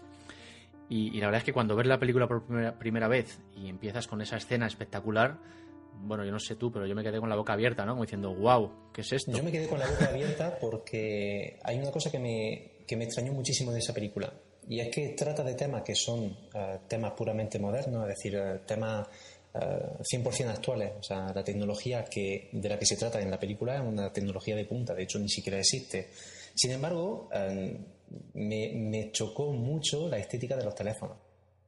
Sobre todo viéndolo, yo, yo me he revisionado la trilogía ahora recientemente para, para, el podcast y la verdad es que a 12 años vista, ¿no? O unos cuantos años después, pues ves esos teléfonos, esos ordenadores eh, CRT antiguos y la verdad es que sí que choca un poco, ¿no? Sí, pero aparte de eso, lo, lo, que quiero decir es que los teléfonos incluso eran antiguados para la época en la que salió la película. O sea, vemos los teléfonos de las cabinas telefónicas y parecen teléfonos mm. de finales de los 70. Bueno, pero todo eso va un poco también con la estética, ¿no? Que quieren crear en la película, ¿no? Sí, es hay una especie de... Un, poco, un, conjunto. Hay una especie de lógica dentro de Matrix que es asociar lo más sencillo y lo más primario con lo mm. más complejo y lo más perfeccionado. Y eh, precisamente es muy gracioso que esos teléfonos tan anticuados y en los que nadie se fijaría, o se fijarían para decir que cutre, eh, sirven no, pero... de vínculo precisamente para los personajes teleportarse a la realidad. O sea, es... Además, hablando de los teléfonos, eh, bueno, son teléfonos mazacotes, ¿no? Muy de los 90, pero como curiosidad te diré que el teléfono que usa Neo, en, por ejemplo, en la escena en la que está hablando con Morfeo en su trabajo, es un teléfono que se fabricó especialmente para la película. Sí, está mezclando, mezclando componentes de dos de los modelos que, de Nokia que existían en aquella época. Eh, pero vamos, que no es un teléfono que se comercializara, sino que era una mezcla de varios modelos. Ah, tú, tú, tú hablas del teléfono móvil. Sí, sí, de los móviles. Ah, sí, de acuerdo. sí. No, yo de hablaba lo... de los teléfonos fijos. Ah, no, esta curiosidad era sobre los móviles. El móvil que usa Neo ahí cuando, bueno, el que recibe en una, en una por mensajero cuando estaba trabajando. Eh, el Nokia ese, la verdad, es, se fabricó especialmente para la película mezclando componentes de varios modelos de la época. Eh, bueno, y vamos por la escena de Trinity, eh, esa heroína atípica, ¿no? Para la época, afortunadamente. Nada de rubias exuberantes y todo eso. Y, bueno, una escena brutal para empezar, ¿no? Eh, y además, como decía, recordaba mucho pues al, cine de acción asiático, ¿no? Que empieza con acción. Desde luego, sí, mucho. Luego podemos pasar, pues, yo que sé, a la, a la, escena de Neo en su apartamento, ¿no? El mencionado apartamento 101, cuando está durmiendo y despierta el ordenador, ¿no? Con la mítica frase, despierta Neo, Matrix te posee, sigue al conejo blanco, ¿no? Y de repente, toc toc, llaman a la puerta, ¿no?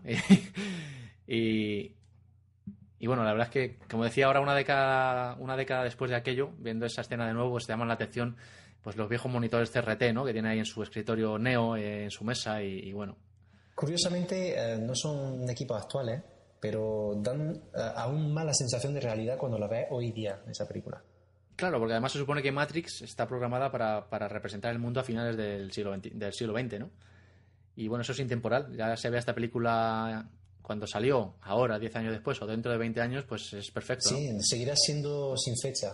Seguirá siendo una película sin fecha realmente, porque como habla de, al fin y al cabo de una época pasada, uh, hablando del futuro, pues al fin y al cabo no, no habrá mucha diferencia. Uh, yo quería también poner un poquito el acento sobre, sobre la parte estética de la película.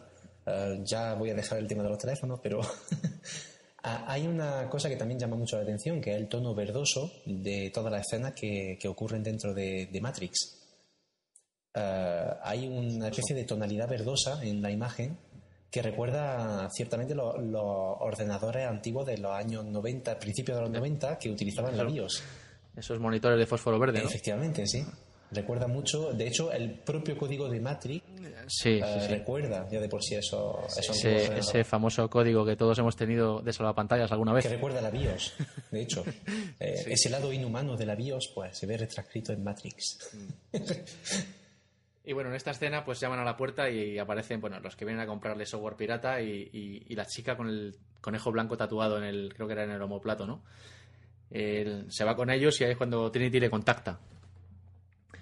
Y ya pasaríamos, bueno, a la escena de la oficina que hemos comentado, ¿no? Eh, de Neo con esa sensación constante, ¿no? De soñar despierto, de esa bronca del jefe y el teléfono que le llega por mensajero y, y Neo contacta, con- eh, Morfeo contacta con él, ¿no? Sí. Es esa sensación irrealista de, de estar dentro de un laberinto controlado por personas que están más alto que él. O sea, eh, el hecho de que llegue el paquete, que Cuando justo, le va guiando, ¿no? Por dónde tiene que ir. Sí, justo en el momento en el que abre el, el sello, el, el sello, perdón, el sobre. sobre. Eh, en el momento en que, en que abre el sobre, justo en ese momento el teléfono suena. Eh, esa sensación de vigilancia constante, de inseguridad. Eh, la seguridad que precisamente aporta inseguridad, en ese caso. Y que al final lleva a que le capturen, ¿no? Y a ese interrogatorio, que es la escena que viene después, con el agente Smith, y que le propone ahí una especie de borrón y cuenta nueva, ¿no? A cambio de colaboración para capturar a Neo, perdón, a Morfeo. Y esa escena, ¿no? De, la boca tapada, ¿no? De, de que se le, se le sella la boca y no... Esa escena de pánico, ¿no? Esa escena me impresionó muchísimo cuando, cuando Sí, vi la es impresionante. Le dice algo así como, ¿para qué quieres hacer una llamada si no puedes hablar? ¿no? Y, Sí. y de repente empieza a taparse la boca y es cuando le introducen el, el parásito, ese robot, ¿no? Por el ombligo. Una especie de localizador. Eh, Da mucho miedo. Sí, la verdad es que sí. y bueno, luego pasamos a la escena, a la entrevista, ¿no? Ya finalmente a la entrevista de Neo con, con Morfeo y la famosa escena de en el que le ofrece la pastilla azul y la pastilla roja, ¿no? Eh, azul, fin de la historia, despiertas en tu cama y crees lo que quieras creerte. Y roja, pues te quedas en el país de las maravillas y te enseñaré hasta dónde llega la madriguera de conejos famosa, ¿no? Escena mítica también. Y que bueno, afortunadamente Neo elige la pastilla roja y, y empieza a descubrir la verdad, ¿no? Eh, Sí, es un poco una trampa eso, ¿eh? Una, una- una pastilla roja para, lo- para, para hacerte... O sea, es, es- es libre albedrío, pero controlado al fin y al cabo, porque cada uno sabe que cuando te, te ponen delante de las narices un botón rojo, lo primero que quieres hacer es pulsarlo. Y no vas a pulsar el botón azul que hay al lado. Hombre, en la película hay un constante enfrentamiento, ¿no? Entre el libre albedrío y el destino prefijado, ¿no? Sí, O sea, sí, hay sí. un- Es que, la es que dicotomía eso, de de la que la- hablábamos. de la- de la- eso, eso lo dije yo cuando, cuando fui a ver eh, al cine la, la, primera parte, bueno, eh, esta película en concreto. Cuando fui a verla al cine, eh, la persona que me acompañaba, se lo dije, ¿no? no sé por qué salté así en la, en la sala y cuando vi la escena de la píldora dijo, di- di- dije, pero bueno, pero si es una píldora roja, evidente que va a coger esa. Todo el mundo cogería la píldora roja. Y menos mal que coge la roja, si no, no tendríamos de lo que hablar. Sí, sí. Y bueno, luego viene una escena que también es impresionante, que a mí me gustó mucho y casi te impresiona, ¿no? Que es cuando Neo despierta en el tanque, conectado a decenas de tubos, se saca el tubo de la boca, ahí entre arcadas, y, y mira alrededor, y, y, bueno, esa escena brutal, ¿no? Que va alejándose, se incorpora y muestra los millones y millones de tanques, ¿no? Que están rodeados, cada uno con una persona dentro, eh, dormido también y conectado a Matrix, ¿no? Sí, de hecho, Es brutal de esa hecho, en escena. esa escena el espectador tiene la sensación de él precisamente estar haciendo una pesadilla. Sea, la, la sensación que Mm. tienes como espectador es de, hostia, ¿qué ocurre aquí? Esto es una pesadilla, me tengo que despertar o algo así. Eh, Es, casi como estar tú forma. mismo, como estar tú mismo despertando en uno de esos tanques, ¿no? Y mirando a tu alrededor. Sí, Y bueno, ahí Morfeo ya le empieza a hablar de, pues, de que están en una posible fecha alrededor del 2199, ¿no? Eh, y de que Matrix pues, es el mundo que reproduce el de finales del siglo XX, ¿no? Morfeo le cuenta, a grosso modo, la historia. eh, pues que en algún momento de principios del siglo XXI, pues lo típico, ¿no? que además también aquí nos, nos encontramos con ya el, el manido tema de la rebelión de las máquinas, ¿no? Contra el ser humano, tan tratado ya en otras obras, Sí. ¿no? Eh, esa, esa se- escena es brutal, pero ya no solamente por su estética, sino también porque es un golpe, un mazazo eh, sobre el espectador, esa escena. Bien- bienvenido al desierto de lo real, además Sí. que dice Morfeo, ¿no? Pero un mazazo en el sentido de que se da mucha información al espectador, información muy fuerte, en muy poco tiempo. Mm. Ah, de, hecho, de hecho, es que cambiamos, parece que pasamos de una película a otra. Ah, da la sensación así de que pasamos a una película de misterio. Real, realmente cuando entras en Matrix parece que es una película y cuando salen de Matrix parece que es otra, ¿no? Sí, Es- parece que parece que son dos películas puestas la una sobre la otra. De hecho, la estética Mm. habla mucho también de, de ese tema, eh, puesto que la, la, la cromática que aparece en la, en la escena fuera de Matrix es azul, azulada, con colores fríos, mientras que la tonalidad dentro de Matrix, como hemos dicho, es, es verdosa, verdosa amarillenta.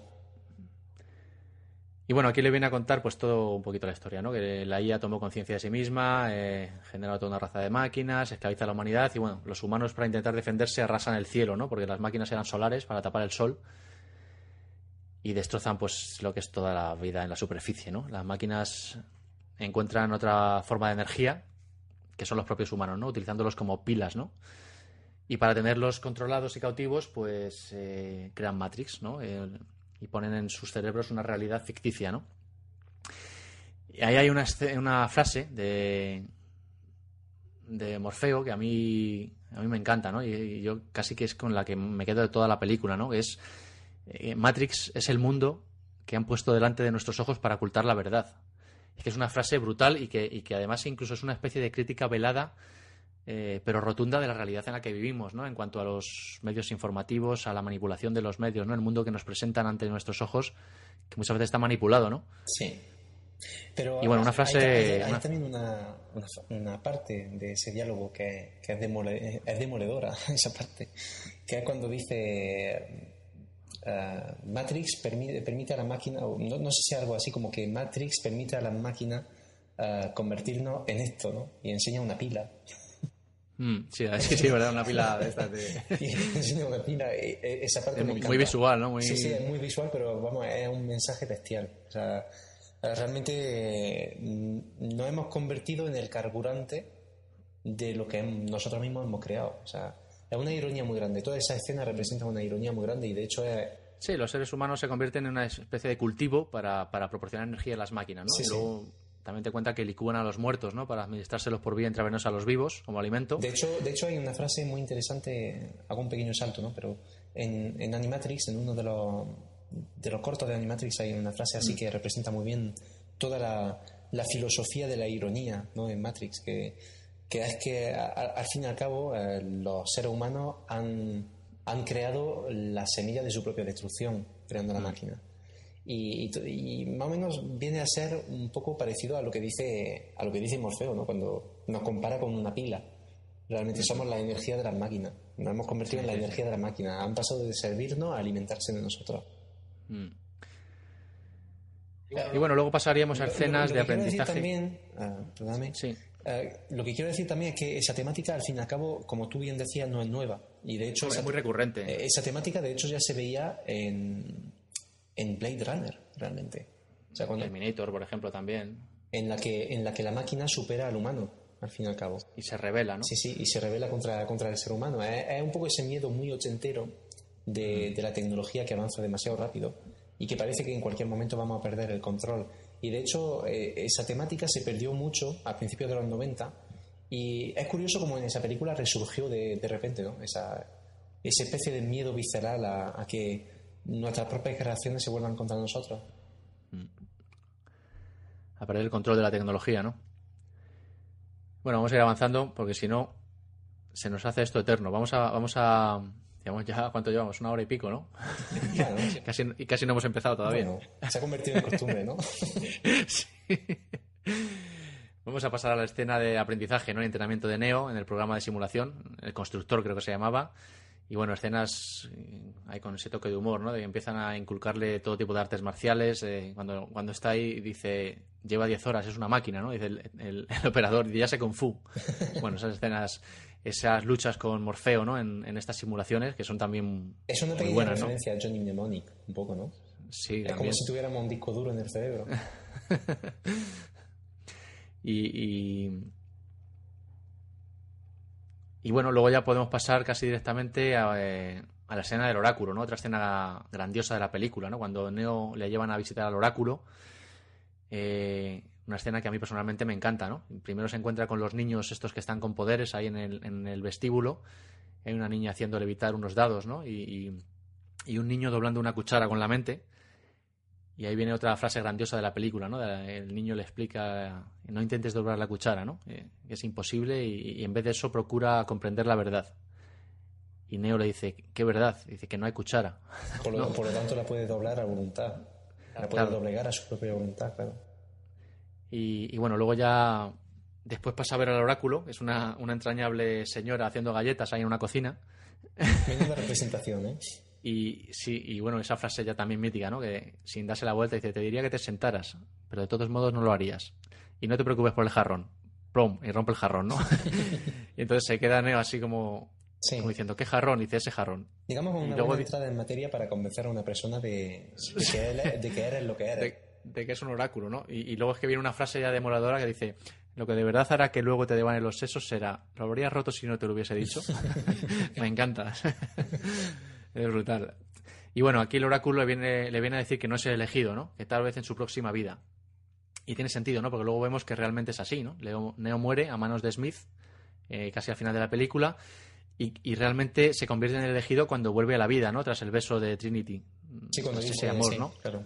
Cuando dice Entonces, en tu realmente es una especie vida, de vez, no- Claro, es una especie de resurrección eh, que es cuando se da cuenta plenamente de que es el elegido, ¿no? Y empieza a dominar a su antojo Matrix, ¿no?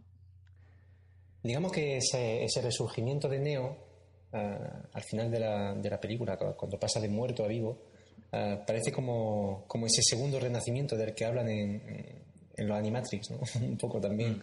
También hay mucho, mucho, mucha connotación religiosa ahí, ¿no? De, la- de la resurrección y... De que, te- de que una persona tiene que caer para volver a renacer, de cierto modo. Da, da un poco esa sensación ¿no? de la, la lógica típica que, que eso sí que es cierto que es una lógica muy... O sea, es una creencia muy oriental, eso. Eh, de que una persona tiene que caer para volver a levantarse o, o para volver a, a resurgir de su, de su ceniza. Al fin y al cabo vuelve a ser la, la, la filosofía la que entra en juego aquí con la leyenda del Fénix. mm. No sé, de, de filosofía y religión andamos sobrados aquí en, en la película, la verdad que sí. Y bueno, Yo- podemos yo, pasar... Yo prefiero decirte que en dos horas no vamos a tratar todos los temas, ¿eh? vamos a tener que acortar esto, como sea. Bueno, vamos a ir... Que yo me lío y no me paro. Yo te corto, no te preocupes. Vale. Yo te voy cortando y vamos a seguir tirando para adelante porque si no, no hay manera. pues nada, pasamos a la escena, también otra escena clave, que es la traición de Cifra, ¿no? Escena en la que está pactando con el agente Smith dentro de Matrix, comiéndose jugoso filete, ¿no? Que también es una escena muy contundente, ¿no? Esa escena en la que expone, realmente Cifra expone su razonamiento por el que quiere volver a Matrix, ¿no? Y no acordarse de nada. Mm, Tras nueve años en el mundo real, pues se ha dado cuenta de que lo que hay fuera es es una mierda todo, ¿no? Eh, y bueno, la verdad es que es el malo, pero es una actitud que realmente es muy humana, ¿no? Y, y- y se puede incluso comprender, ¿no? Aunque sea el villano, ¿no? Muy Se razonable. puede comprender siempre y cuando se, queda un, se quede uno en la visión de la primera película, porque luego después, en la segunda, cuando aparece la ciudad de los humanos y todo eso, ya parece menos comprensible. Pero en la primera parte sí, porque al fin y al cabo parece Mm. Bueno, que pero- esta tripulación de personas parece única, parece que no hay nadie más. No, pero aún así, yo creo que incluso extrapolándolo a Sion, eh, la vida que llevan, pues es una vida, primero bajo tierra. Eh, visten, se ve que visten casi con harapos, eh, comen una especie de puré blanco que, no sabe a nada, ¿no? Es una vida que, bueno, este hombre quiere volver a Matrix siendo un tipo famoso y millonario y, y no acordarse de nada, ¿no? Y además ahí entra también esa, ese concepto de la ignorancia y la felicidad, ¿no? El, pro- el Y- problema es que hay también otra contradicción dentro de la película que viene precisamente de esa escena. Y es cuando dice él que los eh, benditos, sea- benditos sean los ignorantes o algo así dice en un momento dado. O no sé qué, Sí, bueno, no sé pues qué es lo que viene, a dice, decir, que lo- que lo- viene a decir eso, ¿no? Que la ignorancia y la felicidad. Sí, que la ignorancia es la felicidad. Y realmente, eh, bueno, eh, eso se puede contradecir, ¿no? Eh, Realmente cuando eres ignorante de lo que tienes es cuando precisamente no eres feliz porque no sabes lo que tienes. Mm. No te das cuenta. Habría mucho para debate filosófico ahí. Sí, sí, sí. No, no, pero es, que es fascinante esta película también, por, precisamente sí, por eso, por esas contradicciones. Es la grandeza que tiene esta película también. Sí.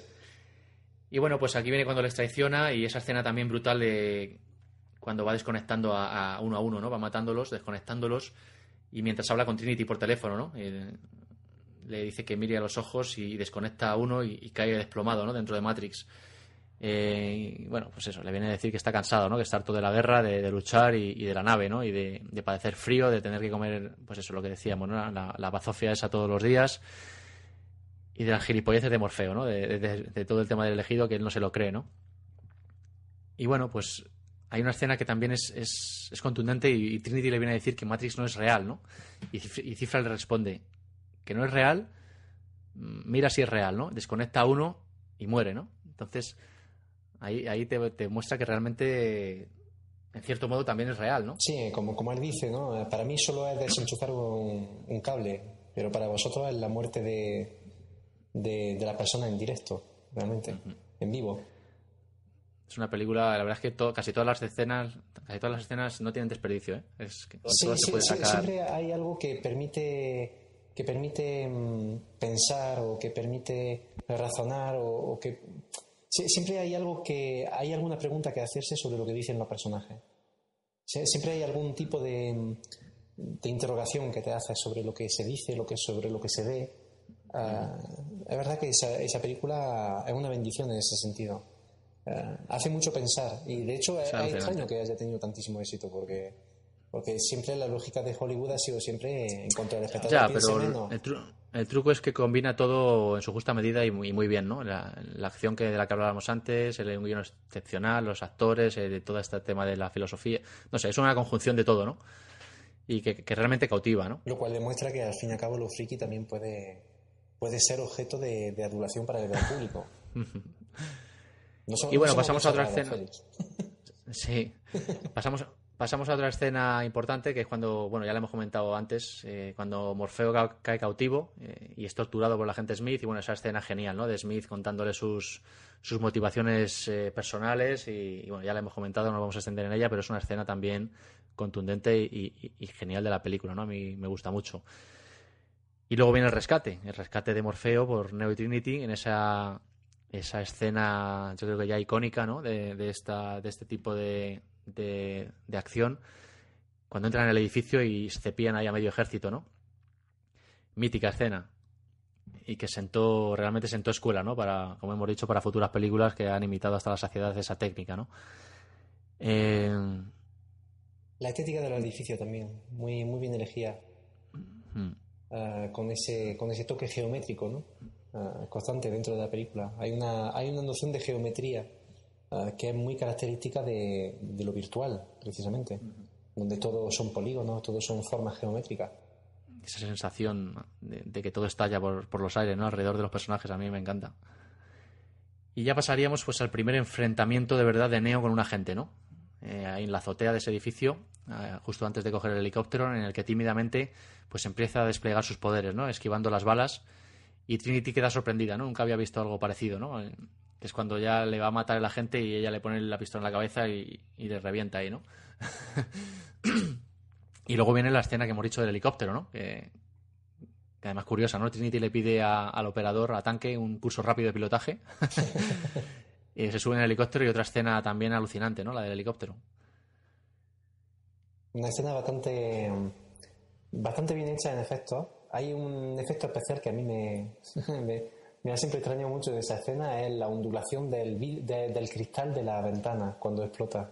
Sí, sí, sí, genial, genial.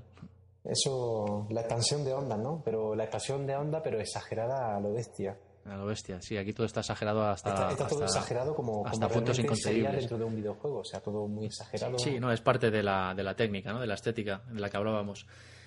Y bueno, luego ya mm, pasamos a la huida, ¿no? La huida de los agentes de Neo y en ese edificio en medio ruinas y es cuando Smith, cuando abre la puerta, la puerta a Neo y se encuentra a Smith así de, de repente y le dispara a bocajarro varios tiros, ¿no? Es cuando lo mata. Bueno, hay, hay también una escena muy buena, que es la escena del metro. La del metro, sí, esa me la he saltado, que es una especie ahí de, de duelo al más puro estilo western, ¿no? De Se ve incluso un papel, un papel ahí pasando como, como aquellas eh, plantas muertas, ¿no? Que salen en las, en las escenas del oeste.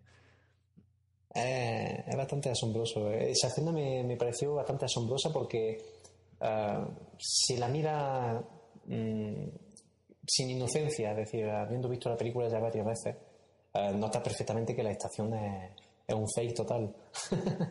es decir, ninguna estación de metro estaría hecha de esa forma. Pero, pero no sé, la ambientación está hecha de tal forma que, que hay una inmersión completa del espectador ¿no? dentro, de, dentro de ese decorado.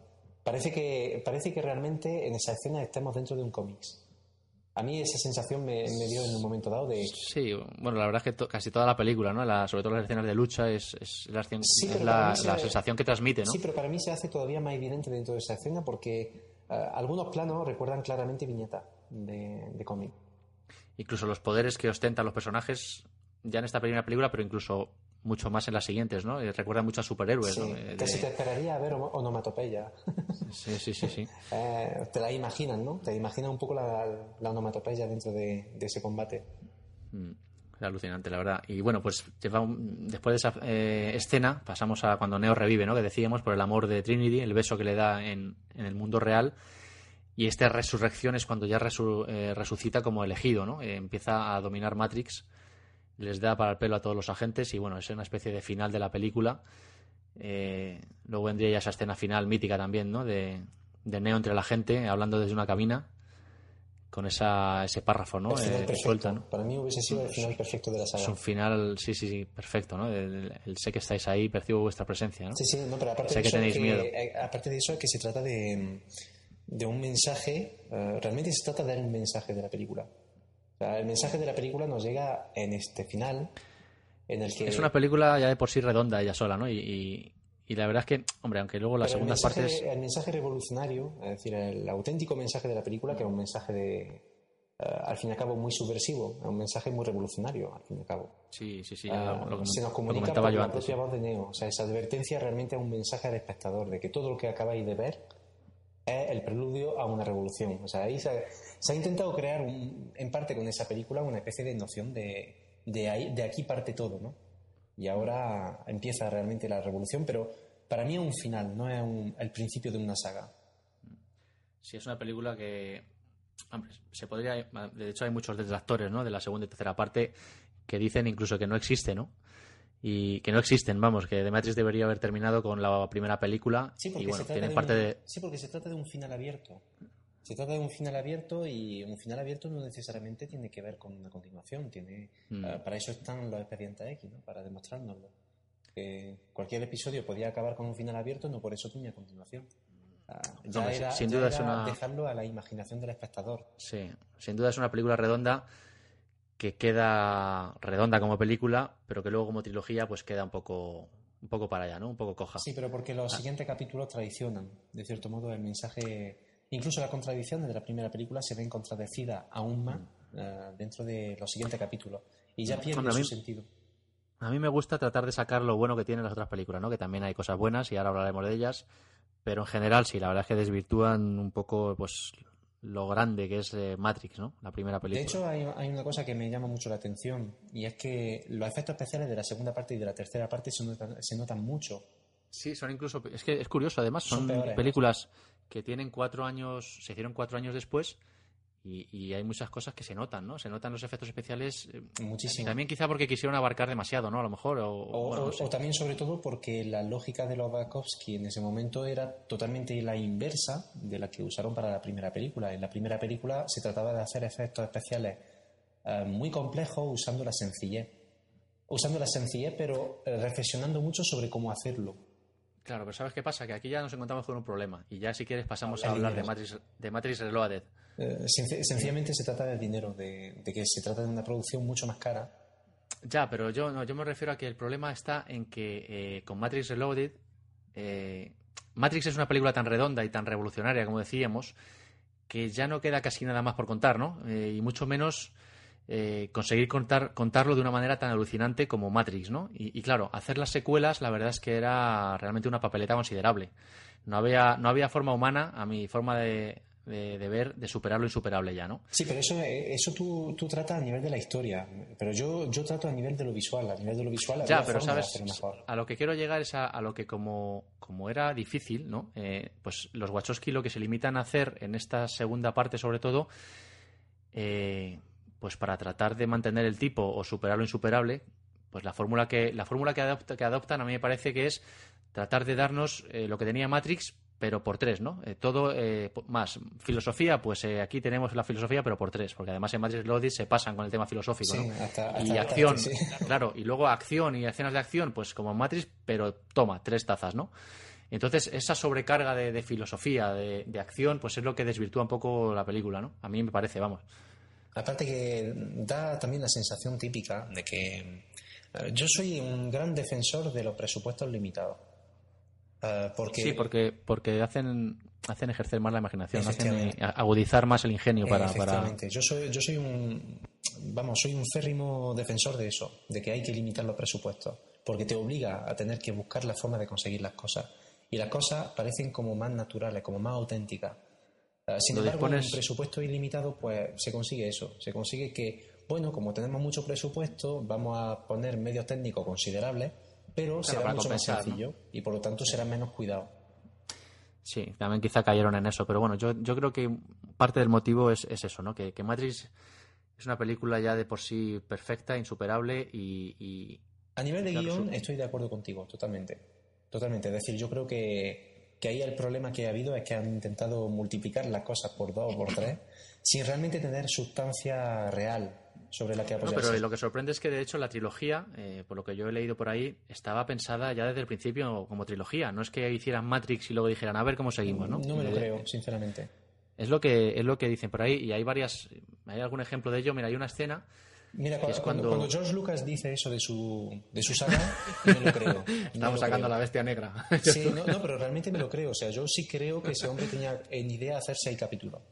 Ahora, Ya, pero eh, en mira, hay una, hay, una, no. hay una escena indicativa de que, de que es posible que sea verdad, de que ya tenían la trilogía pensada, y es cuando, cuando en la primera película, cuando detienen a Neo, la, la escena del interrogatorio con, de la que hemos hablado, eh, al principio de esa escena sale Neo en las, en las pantallas que luego salen en el final de Matrix Loaded, en las pantallas que tiene el arquitecto en su sala.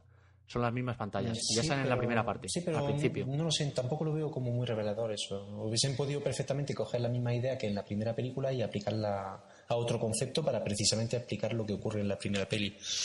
Pero no sé. eh, no sé, hay algo que no me cuadra. Para mí, Matrix es una entidad entera como película. Sí, no, sí, estoy de acuerdo contigo. Yo solo. eh, Y, y por eso no me cuadra, porque si realmente hubiesen tenido una trilogía en, en cabeza, eh, no sé, se hubiese notado en algo que realmente había posibilidad de que continuase, pero yo creo que nadie se esperaba que sacasen una segunda y una tercera parte.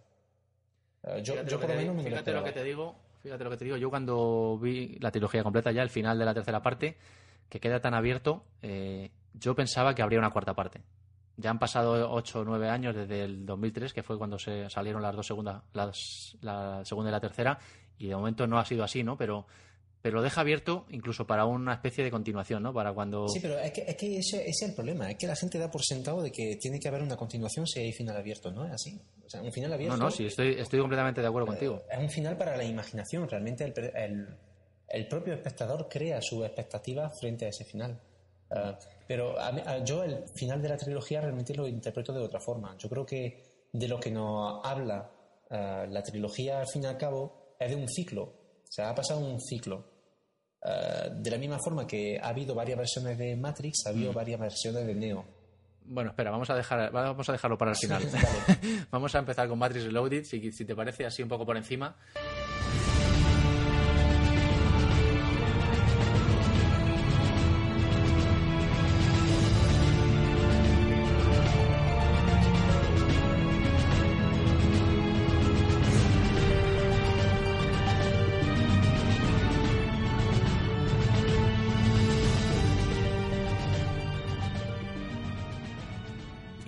Decía, pues eso, a mí lo que me parece es que Matrix Reloaded lo que tiene es eh, la filosofía eh, que tenía la primera parte triplicada y la acción triplicada. Y el efecto que causa, bueno, pues es una pérdida de, de- de entidad considerable, ¿no? Eh, como excusa se puede decir que era imposible superar lo insuperable, a mí me lo parece, pero bueno, como bien dices, podría haberse planteado de otra forma y no de- como un abuso de efectos especiales, ¿no? Y, y bueno, pues eh, es una, hay una sobrecarga de conceptos filosóficos también, aderezados con mucha acción y, y- y bueno, Yo el, el mayor problema que veo en esta película es que mm, ya no nos identificamos con su personaje principal. sí, los personajes la verdad es que pierden entidad también, ¿no? Yo creo que el único que da un poco el tipo ahí es- sigue siendo el agente Smith, Sí, de hecho es el personaje con el que más nos identificamos en esa película. Porque es el personaje precisamente el auténtico revolucionario dentro de la película. Es el agente Smith. Los demás personajes han perdido su, su lado revolucionario. De hecho, hasta el propio oráculo dentro de la película lo dice. Eh, es decir, eh, cuando le, le dice así con ese tono irónico a Neo, qué elegante va, no sé qué, no sé cuánto. Eh, le dice en un momento dado, cuando se encuentra con él, ¿no? En el parque, en ese parque. sí, en, el, en el banco del parque, sí. Y, y Que luego además que ahí viene una- no, no sé qué, ahora era alguien, ¿no?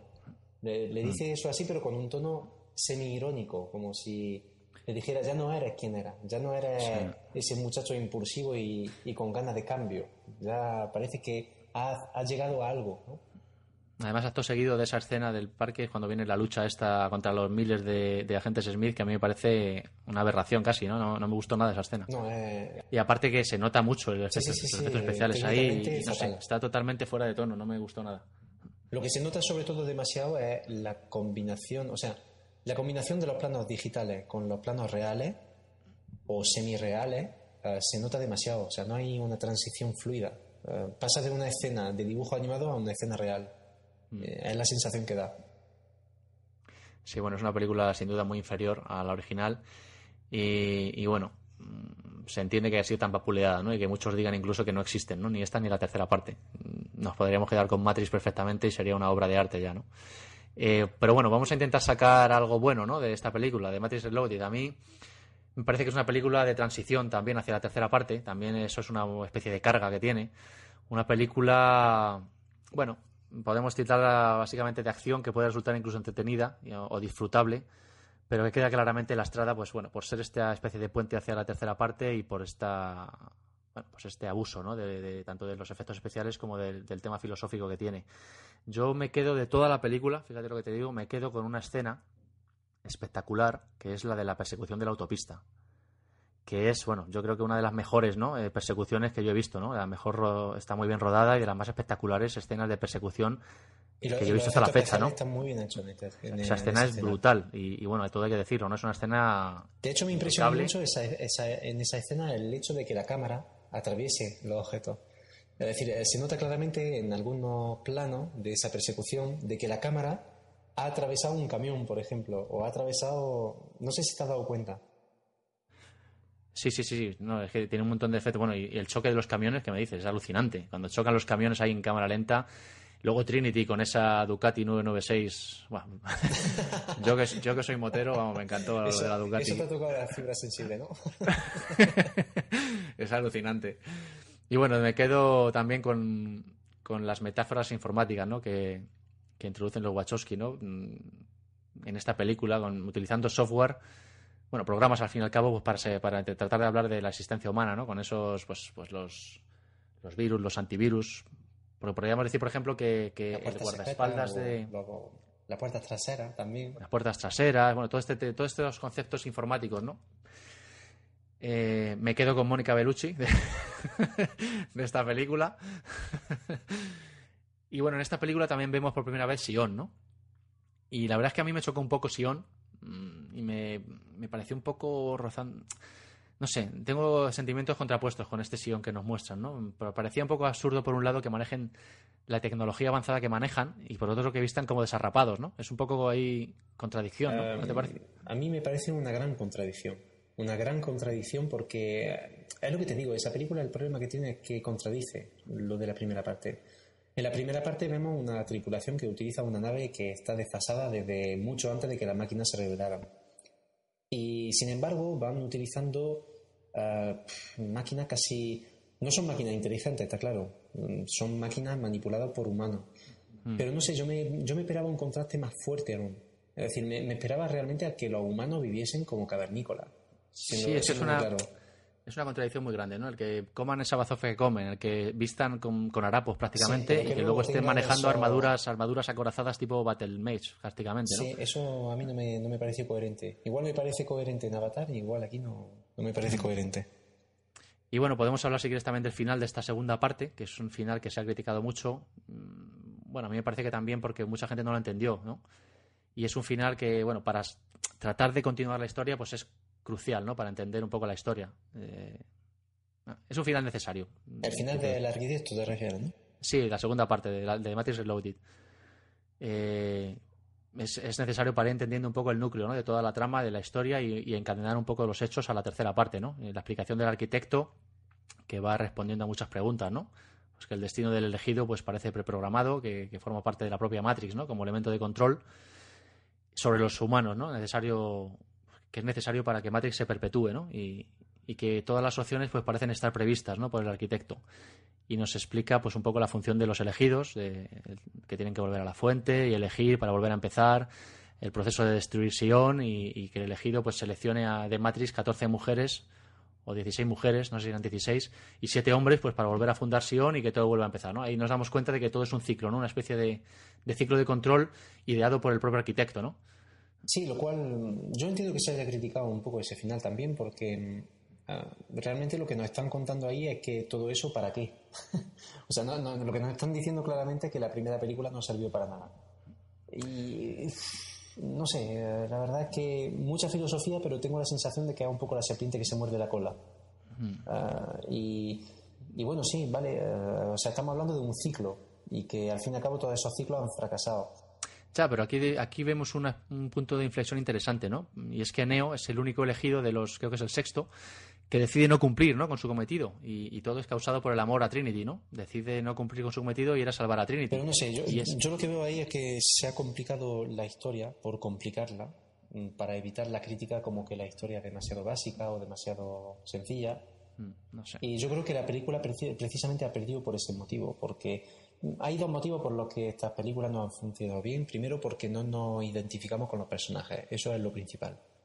Y el segundo motivo es por eso, porque la trama es tan compleja ya, que no deja cabida a la emoción, no deja cabida a, a sentimientos primarios, que son al fin y al cabo lo que la gente le gusta sentir en el cine.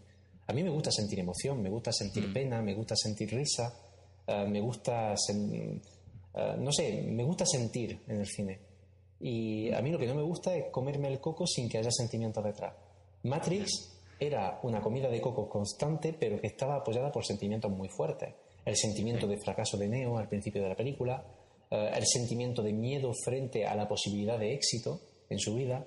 Eh, había así como temas que son temas con los que cada uno podemos identificarnos. Y por lo tanto, por muy compleja que sea la historia, seguirá teniendo sentido porque precisamente esas emociones son el apoyo que da sentido a la película. Sin toda esa emoción no tendría sentido. Y eso es lo que precisamente se pierde en esta segunda parte. Una historia demasiado complicada para un nivel de sentimiento demasiado bajo. No se siente empatía por los personajes. Yo no, yo no he sentido emoción en esta segunda película, ni he sentido pena por Trinity porque creamos que se muera. O tampoco he sentido ninguna pena por la raza humana cuando el arquitecto habla de, su plan maquiavélico. Eh, realmente ese problema que tiene esa segunda parte, que se repite aunque en menor medida en la tercera parte, es precisamente lo que a mí me ha hecho desconectarme. eh, de, no quiero hacer juego de palabras malos, ¿vale? Pero es lo que me ha hecho desconectarme realmente de, de, de Matrix en su segunda y tercera parte. Sí, no, la verdad es que estoy completamente de acuerdo contigo, ¿no? El tema de los personajes eh, se desdibujan, ¿no? En, en esta segunda parte y más que en la tercera, pero también en la tercera, ¿no? Y, y esta segunda película, pues eh, el problema es eso, ¿no? Que es una especie de puente hacia la tercera parte.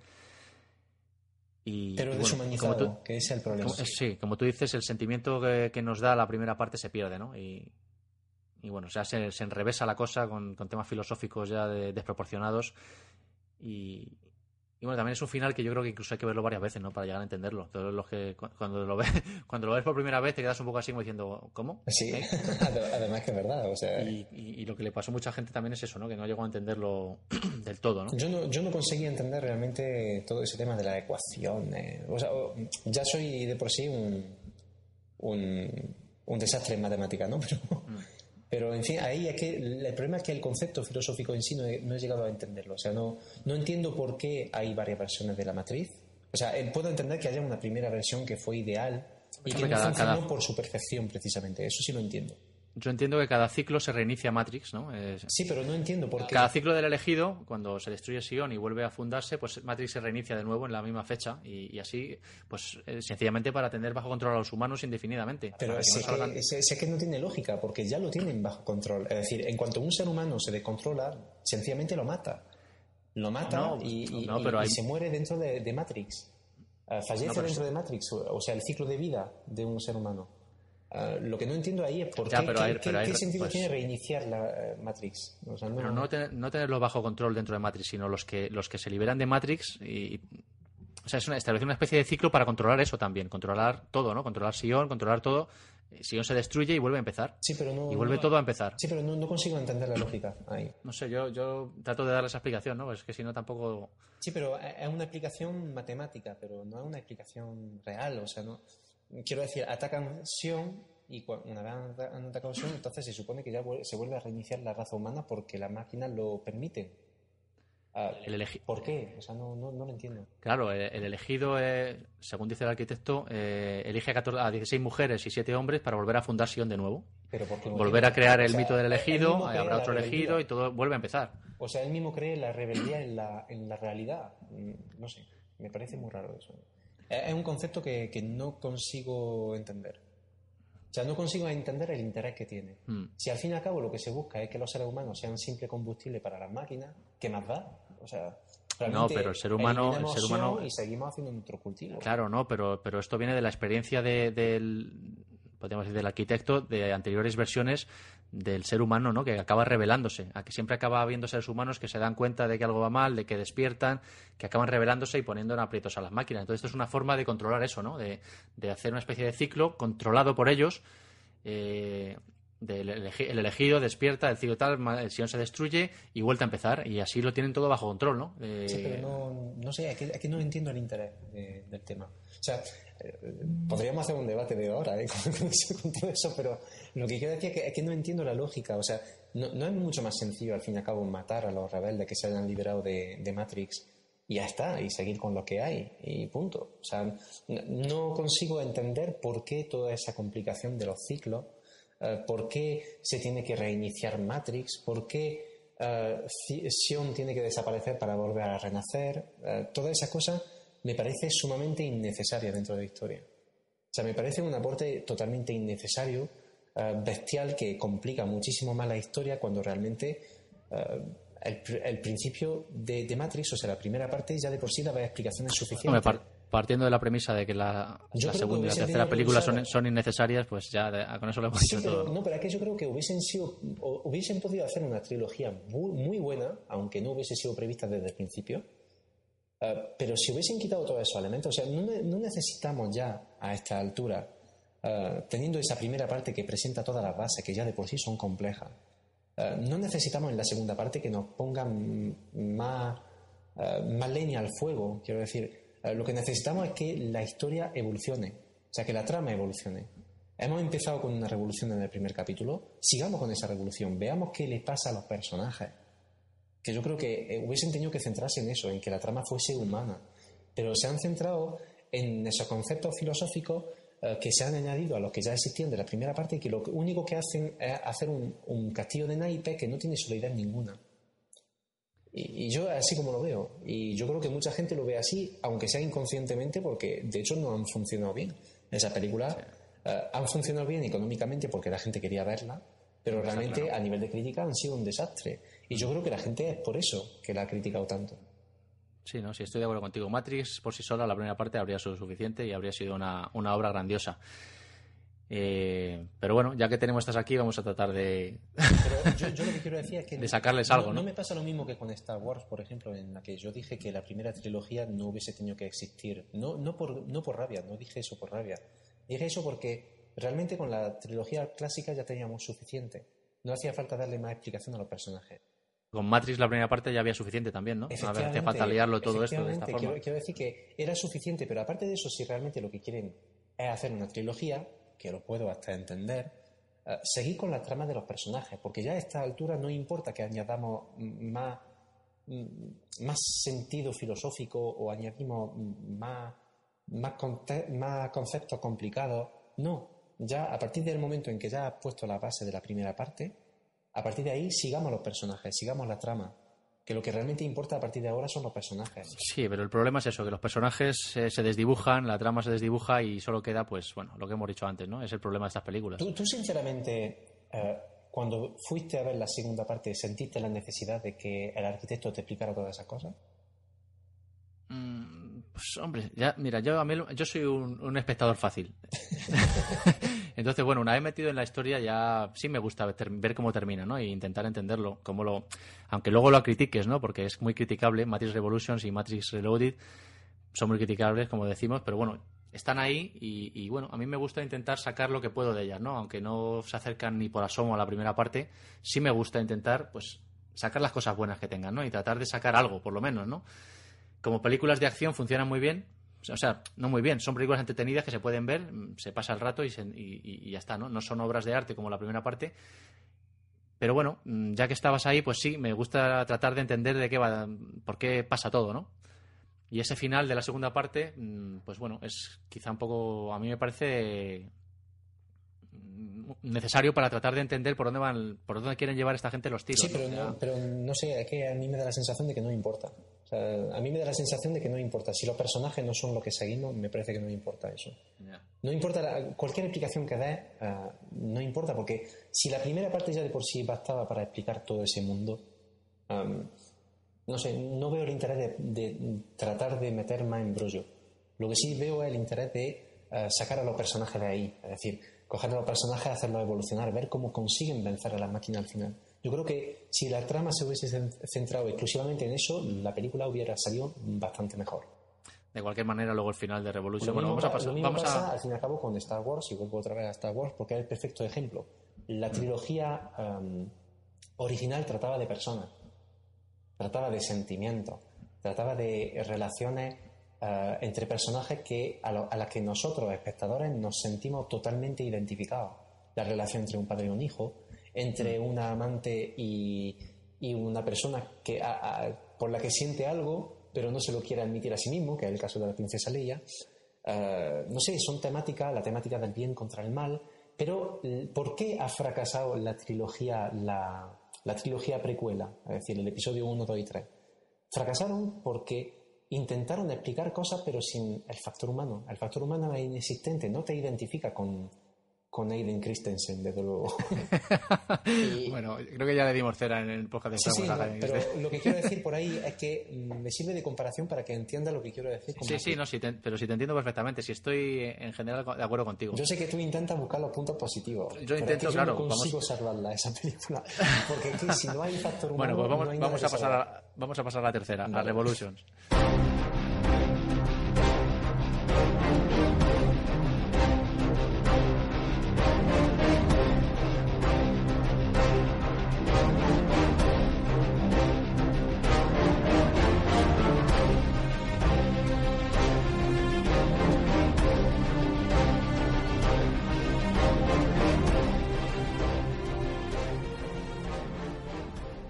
Bueno, ya es la película final de la trilogía y, y bueno, pues si con Matrix Reloaded y los hermanos Wachowski tenían el papelón de intentar estar a la altura de una obra maestra como la primera, que como hemos visto pues no consiguieron, pues aquí se encuentran con el papelón de intentar llevar a buen puerto una trilogía, ¿no? De intentar darle un final digno, que bueno, Lo que tampoco consiguen. consiguieron, ¿no? Yo creo que sí lo consiguen. ¿Tú crees que sí? No sé, a mí ahí ya ves, ya vemos la... bueno, vamos a seguir y ahora hablamos del final. Eh, y bueno, Matrix Revolutions cierra el círculo. eh, o bueno, como dice el oráculo, todo lo que tiene un principio tiene un final, ¿no? Y esta película pues cierra una trilogía que comenzó con una película inigualable, una, una obra maestra, como hemos dicho, del cine, y bueno, como, cuya trayectoria pues avanza en claro descenso, ¿no? Hasta su cierre en Matrix Revolutions. O bueno, descenso o, o- quizá o baja y sube un poquito, ¿no? Con, Sí, es que a eso me refiero. Yo cuando digo que el final es digno, no me refiero a que la película sea digna. La película es muy irregular y, y en gran parte muy estropeada por muchos temas. Pero al final, o sea, la parte final de la película sí me parece lograda. Porque volvemos al factor humano, o sea, volvemos a lo mismo. Eh, Ya, pero es un final para mí demasiado abierto, lo deja todo como muy en el aire, eh, como si no, como tú dices, como que si no hubieran contado nada es realmente, un ¿no? final Porque muy filosófico, pero muy humanista. Que es lo que me gusta. Por eso, mm, el final a mí me pareció no redondo, porque no lo es. no es redondo, sí. No es redondo, está claro, pero sí es un final que se salva precisamente por eso, por ese, ese, ese pequeño, esa pequeña chispa de humanidad que se nota en esa película tan fría. Ya, pero lo dejan, lo dejan como, bueno, vamos a hablar del final. La sexta versión del elegido, ¿no? Pues al final pues da su vida y la de su amor, ¿no? Por de Trinity, que por cierto, Trinity también anda que la muerte de Trinity matar así a este personaje Sí, lo merecía una muerte más digna, ¿no?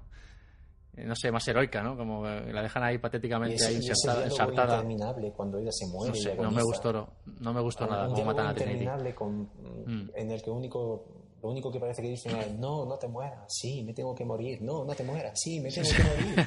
Eh, no sé, Sí, no sé. Es, es desastroso. Chirriaba un poquito. Y bueno, llegamos a que Neo al final llega con un acuerdo con las máquinas, otra cosa que a mí me pareció alucinante, ¿no? De, diciendo, pero bueno, ¿de esto de qué va? No, no me gustó nada, ¿no? Como que lleguen a un acuerdo eh, a cambio de destruir al virus Smith que está en- apoderándose de Matrix, ¿no? Y que tiene la capacidad incluso de trascender al plano real, ¿no? Como vemos cuando, cuando pasa a uno de los humanos, ¿no? Sion sobrevive, in extremis además, las máquinas ya están prácticamente ahí aniquilando a todo, a todo ser humano viviente y, y bueno, y luego todos viven felices y comen perdices, ¿no? No sé, es una, es una cosa que a mí me desencajó totalmente, ¿no? Aparte que tampoco tiene sentido. El buen rollismo este, no sé, no, no me gusta A- nada. aparte, No es- aparte que te voy a decir una cosa, es otra, otro ejemplo de complicar la historia innecesariamente. O, o sea, quiero decir, el agente Smith, eh, o sea, no tiene sentido. El agente Smith es un virus que se está apoderando de Matrix. ¿Vale? Y, y, mm, o sea, digamos, se está apoderando de Matrix, ¿no? Pero sí, cierto es que se va apoderando de las personas y tal cual. Y que se necesita para salvar a todos los que están en. No, pero ya es que además luego ahí queda otra pregunta con eso. Todas las personas que estaban conectadas a Matrix, Sí, ¿qué pasa ¿qué con ellas? ¿Mueren? ella? Ahí está. ¿Siguen ahí? A- hasta ahí quería llegar. O sea, ¿qué Claro, es que queda todo final? demasiado desdibujado, ¿no? Demasiado abierto. Y, y además luego en esa escena final del oráculo y el arquitecto, ¿no? Con la niña que pregunta por Neo, ¿no? Y el, el oráculo deja como entrever que, que, bueno, que quién sabe, que quizá podría volver, ¿no? Cual, cual, re- cual Jesucristo ahí eh, que renace. Pero al final me gusta por. eh, no sé, es un motivo que no es muy racional, la verdad. El motivo por el que me gusta al final. Pero me gusta precisamente por esas calles desiertas que se ven. ah, por Sí, esa, bueno, es- por es esa un sensación reinicio. de virginidad que tiene Matrix. a Pero se ve, de- se ve un reinicio de Matrix, realmente. Sí, sí, pero. Se reinicia la... Pero quiero decir, más allá del lado técnico, eh, me, me gusta esa imagen, esa. eh, no sé, me, me gusta. O sea, me, me Mm. gusta ahí, eh, percibo como algo artístico ahí, en esa imagen de una ciudad vacía, invadida por la hierba, por.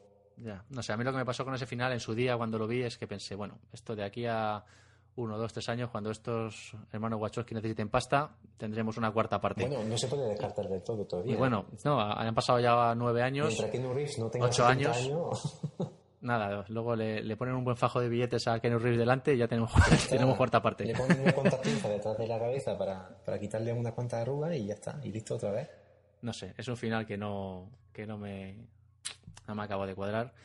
Y bueno, tenemos, tenemos cosas también que se salvan de la película, ¿no? A mí me gustó mucho, por ejemplo, la batalla de la defensa de Sion, ¿no? Es una batalla ahí grandiosa, ¿no? Y que emana épica por los cuatro costados. Da mucho miedo, sobre todo por la Y máquina. además de una factura técnica impecable, ¿no? Eso hay que reconocerlo. Y las máquinas dan mucho miedo. Esa especie Sí, de. sí, sí, y- A, a mí, por lo menos, me da mucho miedo, porque yo soy un- una persona que tiene mucha fobia de la avispa. Ah, Sí, la es verdad, parecen insectos, los, los pulpos estos. Y bueno, luego tenemos la batalla es que final se de Neo y es como eso, como si fuese un. insectos, ¿no? Sí, como si fuese un, un avispero.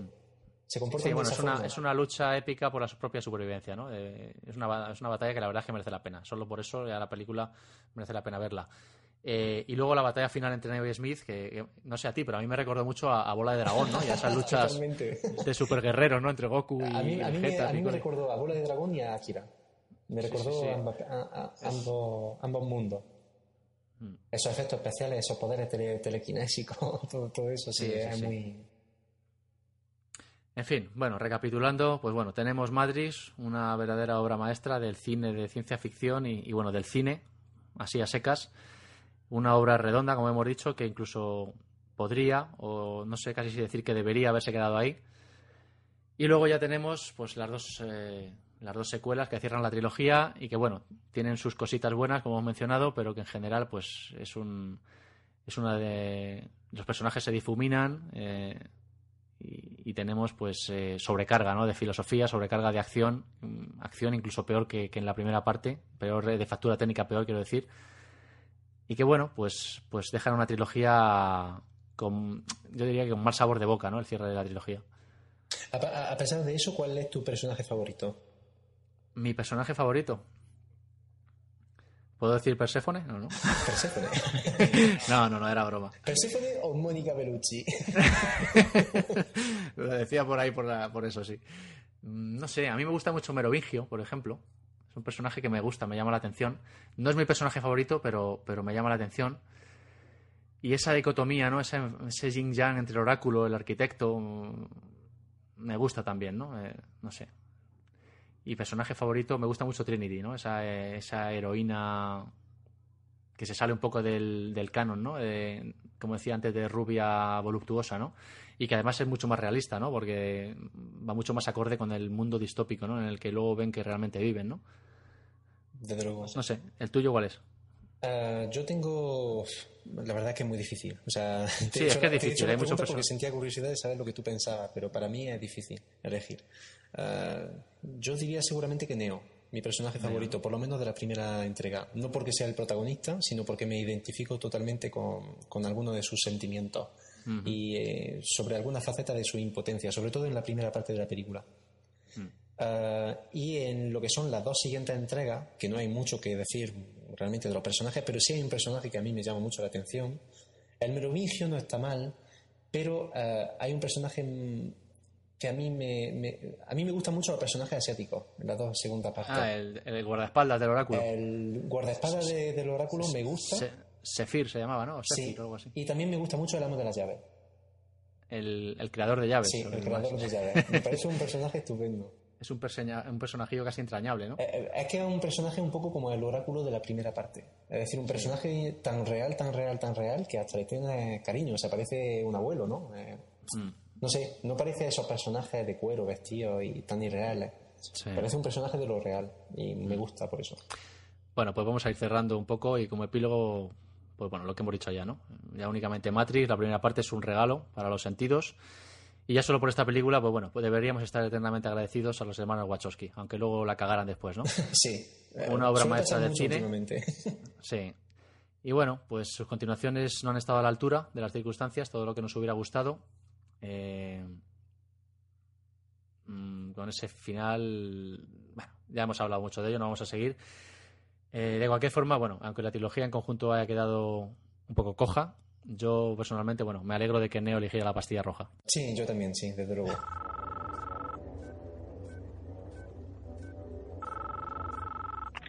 Sé que estáis ahí. Percibo vuestra presencia. Sé que tenéis miedo. Nos teméis a nosotros. Teméis el cambio. Yo no conozco el futuro. No he venido para deciros cómo acabará todo esto. Al contrario, he venido a deciros cómo va a comenzar. Voy a colgar el teléfono.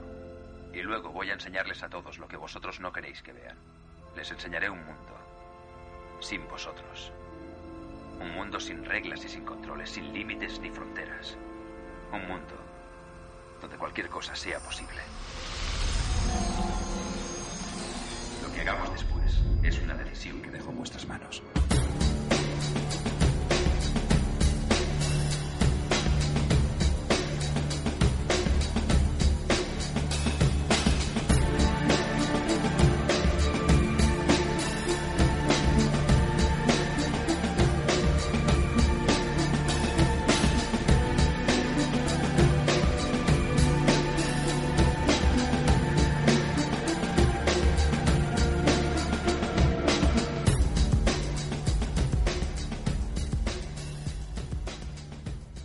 Y antes de irnos, si quieres, comentamos eh, los cortos de animación, los Animatrix, estos que tú mencionabas, para los oyentes que no los conozcan. Muy interesante. Eh, son unos cortos de animación que están por internet, creo que son nueve, se llaman Animatrix y bueno, están bastante bien para conocer un poco más del contexto de Matrix y de, de la historia, ¿no? Son historias sueltas, que bueno, hay uno por ejemplo que, que a mí es el que más me gusta de todos, eh, se titula El último vuelo de los Osiris, el último vuelo de la Osiris, que es una, la Osiris es una otra nave deslizadora de estas, como la, la Nabucodonosor. Eh, son co- cortos muy cortitos, ¿no? de entre 6 y 9 minutos. Y esta concretamente pues narra las aventuras y desventuras de la nave Osiris, que es la que parece ser que descubre el ejército de máquinas que está perforando para llegar hasta Sion, en la segunda y tercera parte, ¿no? Y bueno, pues te narra la pequeña historia de esta nave, ¿no? De, de- de todo lo que le pasa. Eh, hay otro corto que nos narra cómo Neo despierta a- al chico adolescente que sale en Matrix Revolutions, que es eh, este chico, este adolescente que idolatra a Neo, que le persigue por todas partes. Y otro par de cortos que nos cuenta un poco lo que pasó con la humanidad, ¿no? Al principio, con las máquinas y todo esto. Bueno, están bien, hay que, hay que echarles un A mí vistazo. hay un capítulo, eh, mi, mi Animatrix favorito eh, es ese Animatrix que ocurre en la calle de Tokio, que trata de una muchacha que intenta perseguir su gato eh, Ah, dentro de una sí, casa sí, encantada. Sí, ese está muy bien Y también. resulta que la casa encantada en realidad es, es un error de, de Matrix, o sea, Sí, un, fallo, un fallo del sistema. Sí, está, ese está bien también. Ese, ese y el del último vuelo de los de Osiris son la- para mí los que más. Para mí me es el que más me gusta. Y el que menos me gusta, pero no porque sea malo, sino porque me puso muy incómodo.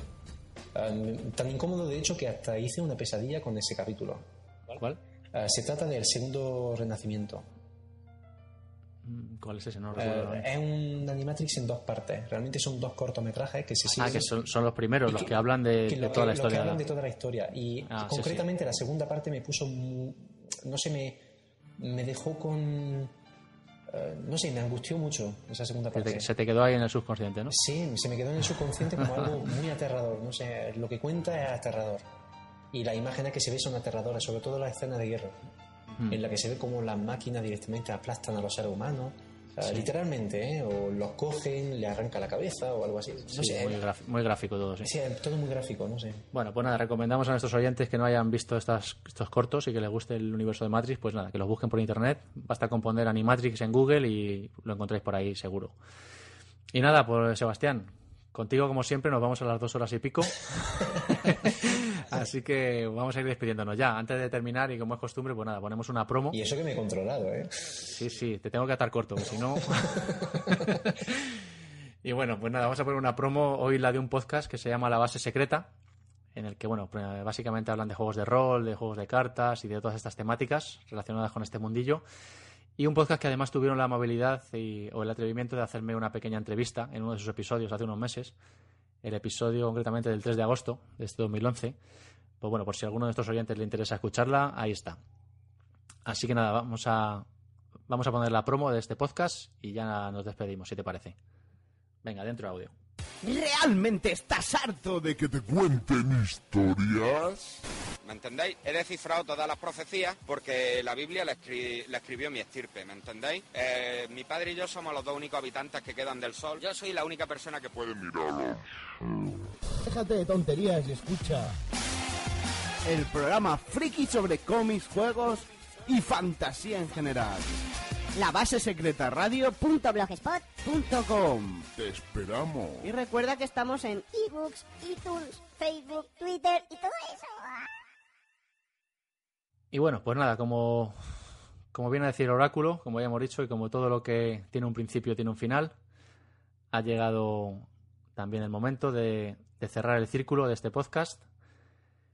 Eh, y bueno, como siempre, pues nada, me ha encantado charlar contigo de estas cosas que tanto también. nos gustan. Sí, sí. Aquí, de estas cosas que tanto nos gustan aquí en la biblioteca de Trantor. Y, y bueno, pues nada, ya solo me queda agradecerte una vez más pues tu participación en el podcast. Sobre todo después de, de la cantidad de tiempo que tardan en cada podcast en, la que, en los que participo, ¿no? Bueno, también se agradece, ¿no? Hay muchos oyentes que demandan podcast largos y nada, que sepáis que siempre que salga Sebastián Vela, el podcast va a ser largo de los buenos. y nada, pues como decía, te agradezco tu participación y, y bueno. Pues muchas en gracias este a ti. podcast realmente un placer siempre participar en, en la biblioteca de Rando porque, Nos, nos honras con tus opiniones, con tu presencia y con tu voz, sin duda. pues sí. Espero que el próximo que tratemos sea sobre Juego de Tronos, que tengo muchas ganas de hablar de esa serie. Bueno, lo malo es que ya hemos, ya hemos hablado en varios episodios, pero bueno, podemos.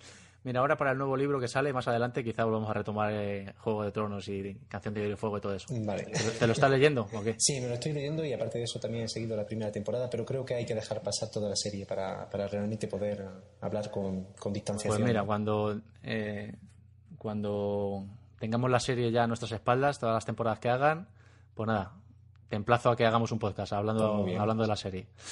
Y nada, antes de marcharnos, pues como ya sabéis, estamos en la biblioteca de Trantor.com, el email, la biblioteca de Trantor.gmail.com, tenéis el grupo de Facebook que sigue creciendo, a 200 y muchos amigos.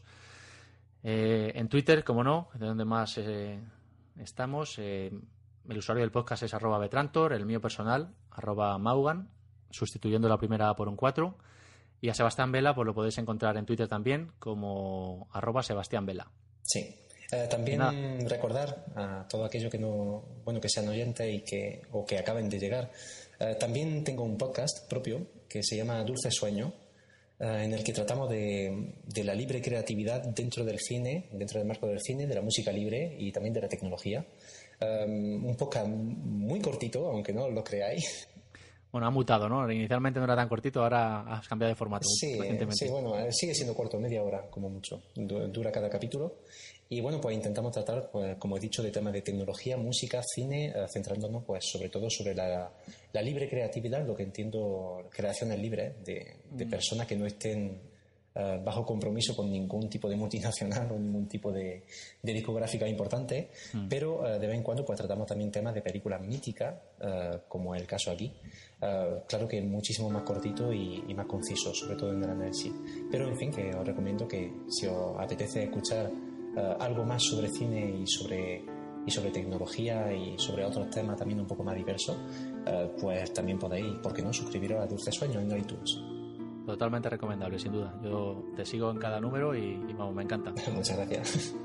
Y bueno, pues nada, ya sabéis que el podcast está disponible también en iVoox y en iTunes, donde os invitamos a dejar reseñas, a poner estrellitas, cuanta más mejor y esas cosas que tanto nos gustan a los podcasters. Y bueno, pues eh, hasta aquí hemos llegado por hoy. pues Os espero en el próximo episodio y nada, recordad que Matrix es el mundo que ponen delante de nuestros ojos para ocultar la verdad. Sed escépticos, no seáis crédulos y cuestionad las cosas. Sebastián, un saludo. Un saludo, hasta luego. Chao a todos.